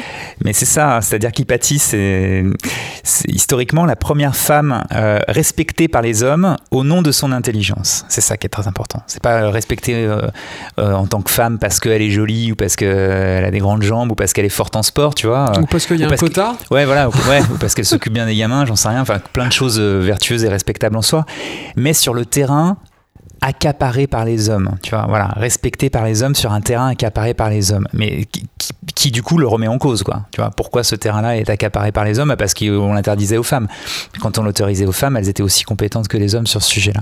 Donc Hypatie enseignait les mathématiques et la philosophie euh, dans l'Antiquité.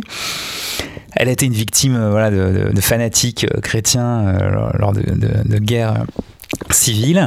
Mais historiquement, voilà, c'est elle le modèle. Et ça dérangeait personne. Tu vois, enfin, ça me met même en colère, quoi. Tout le monde, tout le monde l'acceptait, ça, ça allait très bien. Elle, elle dérangeait personne parce que tout le monde la trouvait compétente. Qu'est-ce qui fait qu'on passe à une, à une situation comme ça? Alors bon, c'était un cas isolé, bien sûr, et là, c'était pas la norme. À une situation où dès qu'il y a une femme compétente, euh, on a l'impression qu'elle vole la place d'un mec, quoi. Tu vois euh, bah, ça revient à ce qu'on disait tout à l'heure, c'est-à-dire cette histoire de, de- de- de violence et d'égo- d'égocentri- d'égocentrisme, mais qui est à l'œuvre en fait d'un homme à l'autre aussi, quoi. Euh, Ou de domination. ouais. Ouais, c'est-à-dire que moi, tu vois, on parlait du- de la sensibilité des musiciens. euh, moi, je tiens, je tiens beaucoup à ça, mais je- plus parce que je pense que c'est mon caractère avant d'être euh, mon, mon statut. Tu vois, je suis quelqu'un de plutôt euh, je suis pas suis pas masculiniste quoi. Euh, voilà j'ai du mal à, à, prendre du plaisir à écraser les gens ou à avoir envie de le faire quoi.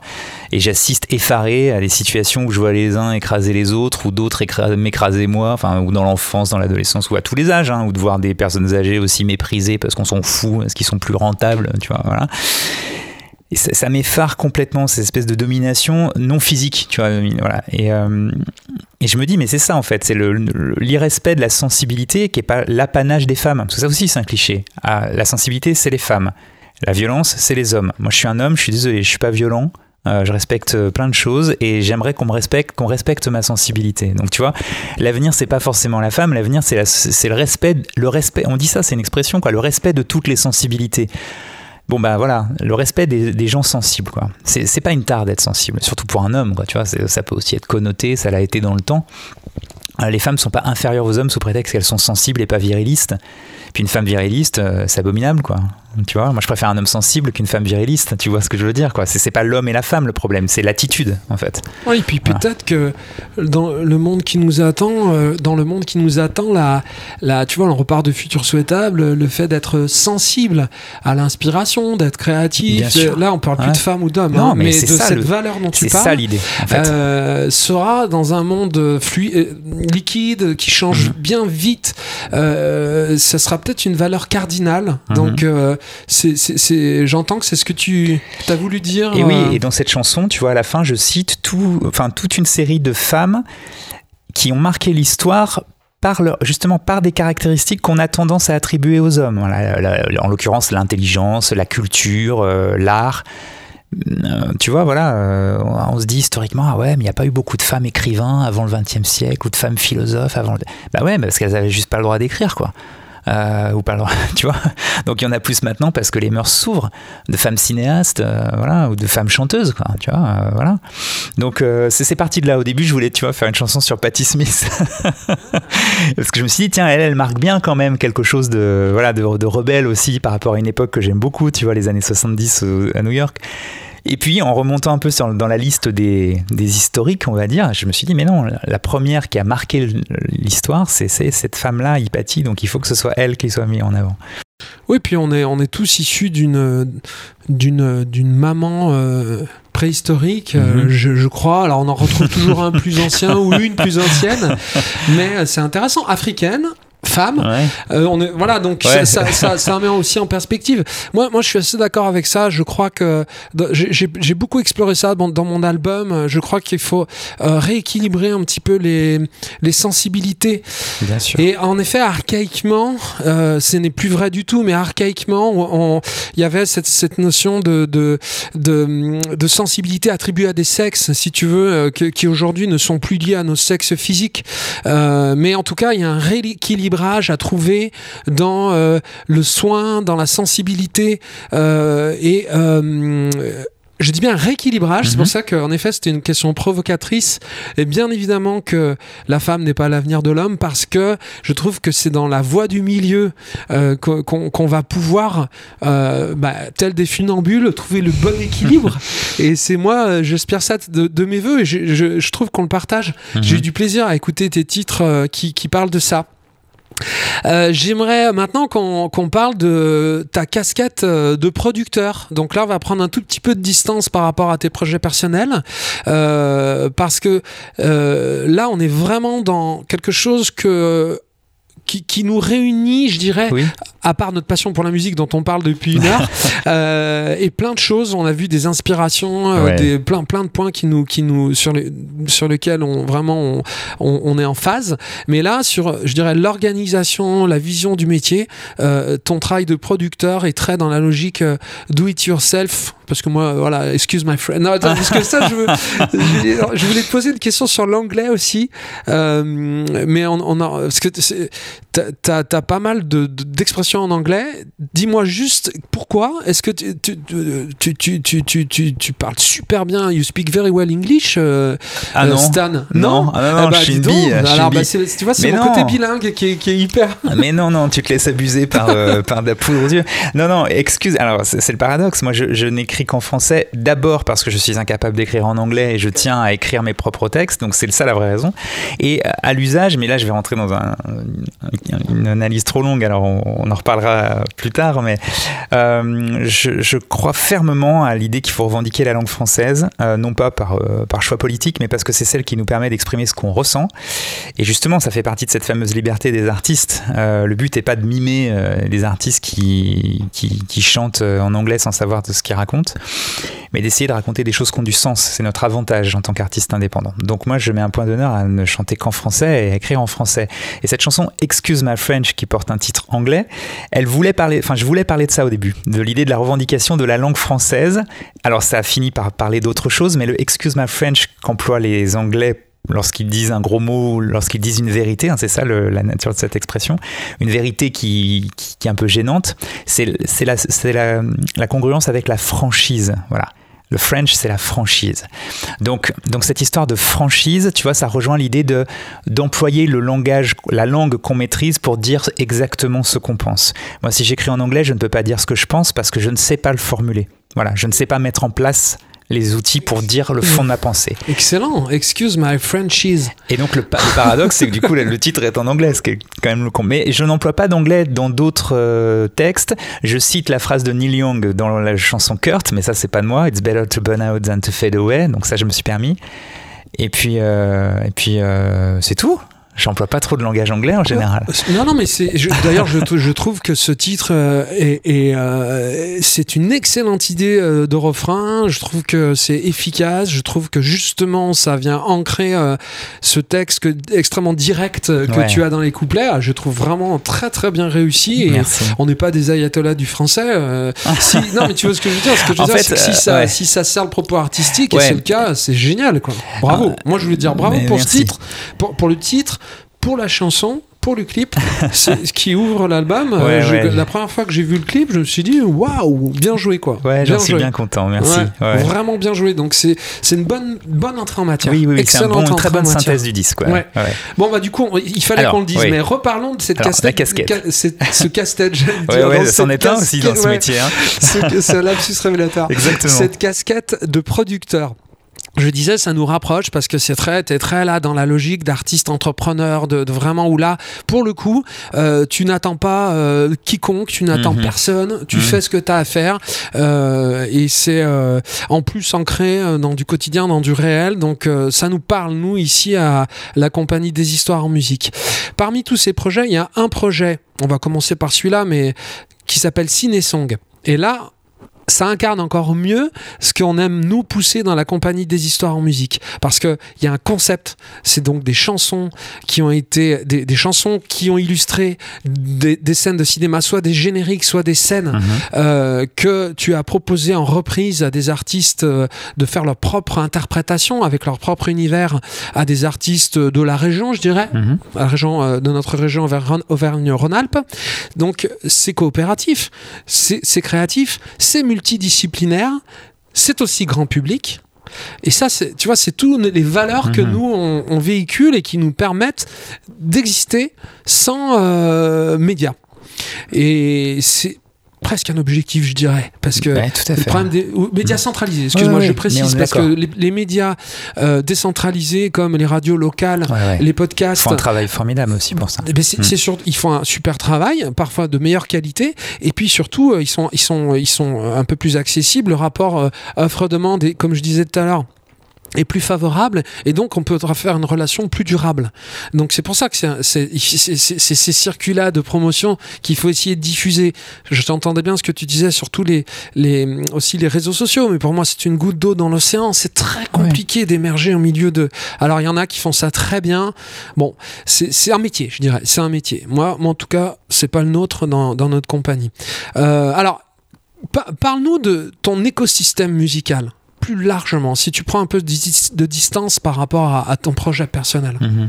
Et la Cinesong, euh, commence par là si tu veux. Ouais, ben, alors plus globalement, euh, tu sais, c'est arrivé un peu par hasard l'idée de, fonder Stardust avec, euh, avec une bande de copains qui travaillaient sur, sur les à côté de mon projet artistique, c'est-à-dire la promo, le booking, l'accompagnement. Un jour, on s'est retrouvé avec un artiste qui avait envie de faire un, EP et puis on s'est dit, bah, on, va, on va faire la même chose que ce qu'on fait quand c'est pour moi. voilà, on va mettre à disposition nos compétences. Et puis on va, on va le faire, ça va bien se passer quoi. Et, et en fait, on s'est rendu compte, oui, qu'on pouvait tout à fait euh, établir un circuit permettant de mettre le pied à l'étrier à des jeunes artistes. Donc au départ, Stardust, c'était ça. C'était euh, faire vivre les premières expériences à des artistes euh, débutants. pour les orienter vers voilà des travail d'enregistrement ou en studio ou en home studio euh, des visuels avec clips, euh, la promotion et puis euh, des séries de concerts, voilà, pour, pour mettre le pied à l'étrier afin que les artistes puissent se structurer et être après capable de, bah, de passer un échelon supérieur ou, ou, poursuivre avec d'autres structures dédiées. C'est pour ça qu'on n'est pas un label, tu vois, on est vraiment une agence d'accompagnement qui travaille sur des missions courtes, six mois à un an, et après, euh, on s'occupe plus des artistes en fait. On a des missions pour les aider à acquérir de l'expérience, se frotter au milieu et après pouvoir continuer.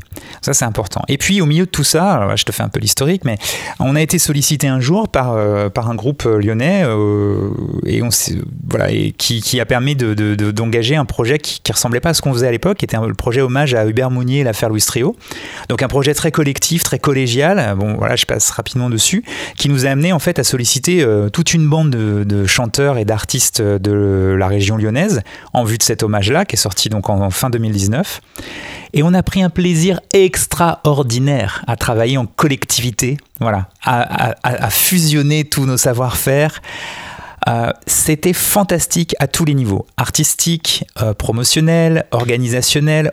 On, a grandi d'un coup, on a fait des pas de géant. Voilà. On a fini euh, par l'organisation d'un concert au Transborder, sold out dans la grande salle. Les fans étaient ravis, les artistes étaient ravis. On a accompli, tu vois, notre mission sur tous les tableaux en étant euh, surpris d'avoir assuré euh, voilà un peu euh, sur le fil du rasoir comme on disait tout à l'heure. Et on s'est dit, mais on peut pas s'arrêter là. Ça, on, a, réussi à le faire. Il faut qu'on arrive maintenant à retrouver ce genre de, projet pour à nouveau vivre des expériences fortes. Moi, je crois que c'est vraiment ça le conducteur, tu vois. Et puis aussi pour pérenniser des choses qui euh, qui ont de la valeur, quoi. C'est ce dont tu parlais, c'est-à-dire que voilà, mettre des artistes en relation, créer du réseau, faire des propositions originales, avoir des concepts, euh, créer des partenariats, faire travailler les médias locaux. Mais c'est génial en fait de faire ça. Et voilà, je le disais tout à l'heure, même moi je me reproche de ne pas l'avoir assez fait pour moi. Mais alors là maintenant, tu vois qu'on a un outil comme ça, on ne peut pas ne pas le faire. Donc on a travaillé sur, euh, sur de nouveaux concepts et on est voilà, on a eu l'idée de créer un hommage au cinéma euh, via l'Institut Lumière et le Festival Lumière qui a lieu tous les ans à Lyon au mois d'octobre. Et donc on a créé euh, effectivement ce projet-là, euh, Ciné Song, qui est un album de reprise de chansons de films français. en plusieurs volumes. Donc le volume 1 est sorti l'année dernière, le 2 sortira en octobre l'année prochaine. Et effectivement, voilà, ce sont des projets extrêmement vertueux. Voilà. Donc après, évidemment, il faut qu'on ait euh, les reins suffisamment solides pour pouvoir euh, leur donner une amplitude scénique, pour pouvoir euh, en parler dans, dans les médias locaux et puis même nationaux aussi qui soutiennent les, projets indépendants. Il y en a beaucoup d'ailleurs. Ça permet de, voilà, de faire plein de rencontres. Et c'est ça. Et, du coup il y a tout de suite une, une volonté, une possibilité, un potentiel euh, de, de, transcrire ça sur scène. Mhm. Euh, parce que tout de suite, immédiatement, on voit, comme je disais tout à l'heure, qu'il y a plusieurs disciplines qui se mhm. rencontrent déjà, qui pourraient se rencontrer.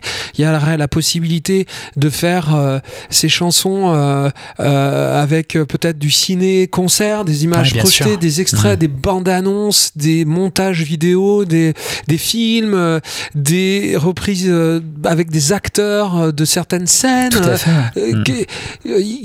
comment tu pourrais pousser ça sur scène et en faire une tournée, ça, ça vaudrait vraiment. Et, est-ce et le problème aussi, c'est que la collégialité euh, sur scène, ça, ça, peut être une limite aussi. Parce que est-ce que tu as réfléchi comment tu pourrais chanter ces chansons qui ont été chantées par plein d'artistes de la mhm. région?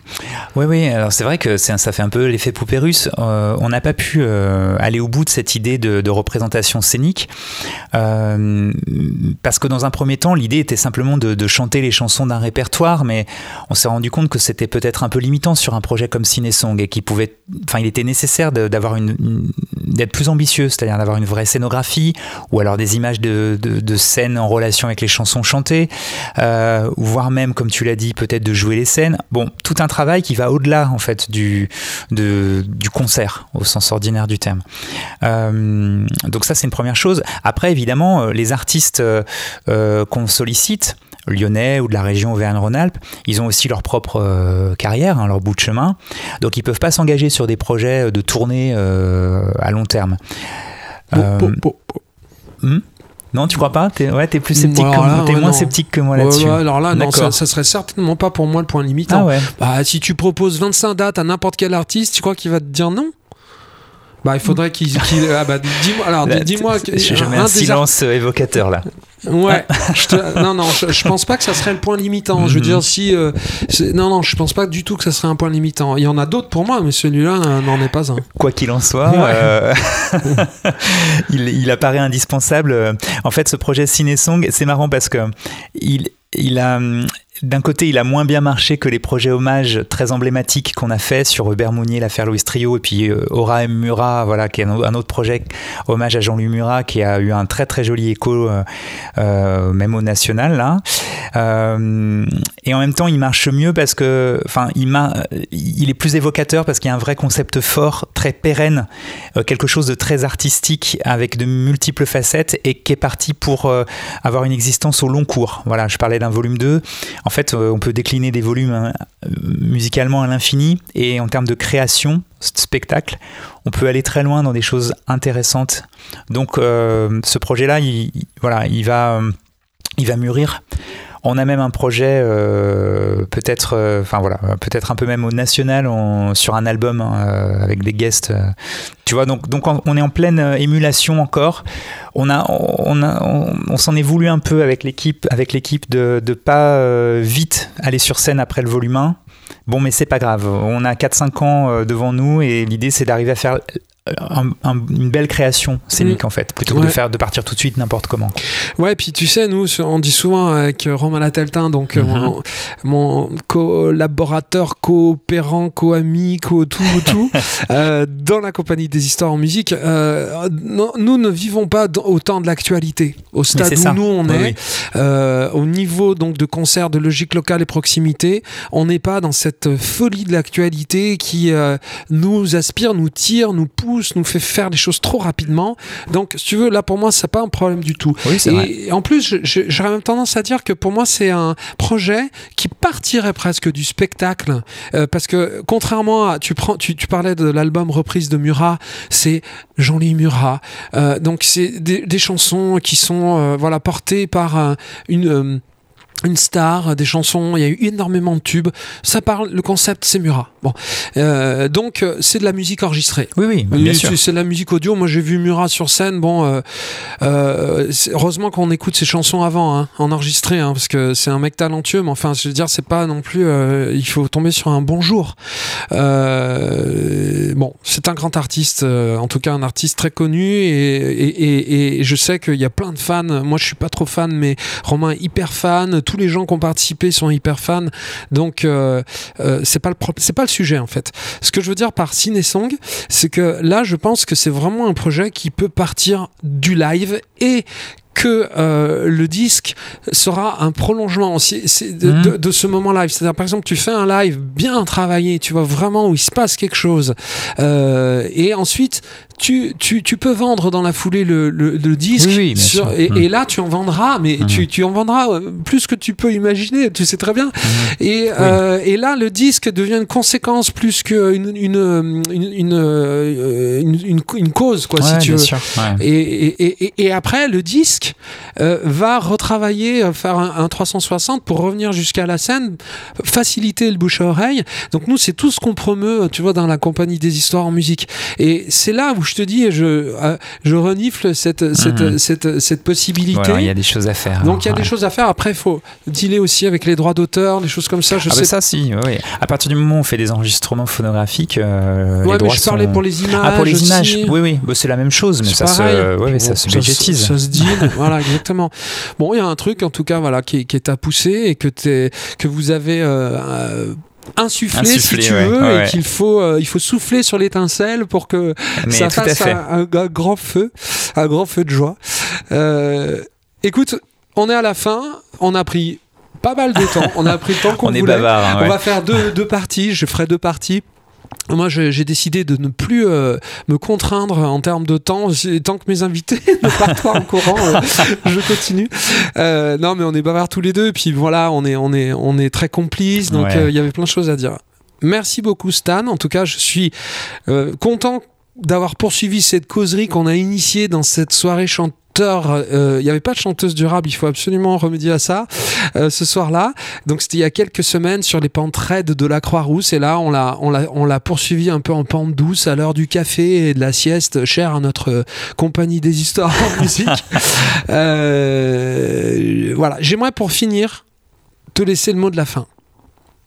Ah ah Eh ben écoute, moi j'allais d'abord te remercier aussi parce que c'est toujours euh, extrêmement euh, agréable de euh, voilà de mener des, on va dire dire des interviews mais qui sont pas des interviews justement qui sont de vrais échanges de personne à personne. tu vois ça aussi ça fait aussi partie de des choses un peu atypiques de, que je constate parfois, qui est l'idée de singer, singer comme font les gens connus. Tu vois, dans les interviews, parfois j'ai affaire à des gens qui n'ont pas écouté mon disque, puis qui font semblant de s'y intéresser parce qu'il faut faire semblant de, faire une interview d'un faux, faux chanteur en étant un faux journaliste, tu vois. Mais à quoi bon, quoi Autant rester chez soi. Enfin, si, c'est pour faire ça, euh, ne le faisons pas, quoi. Et l'avantage, je, voilà, je reviens encore une fois là-dessus. L'avantage, c'est que on a le temps. Le temps, tu le prends toi, tu me l'offres.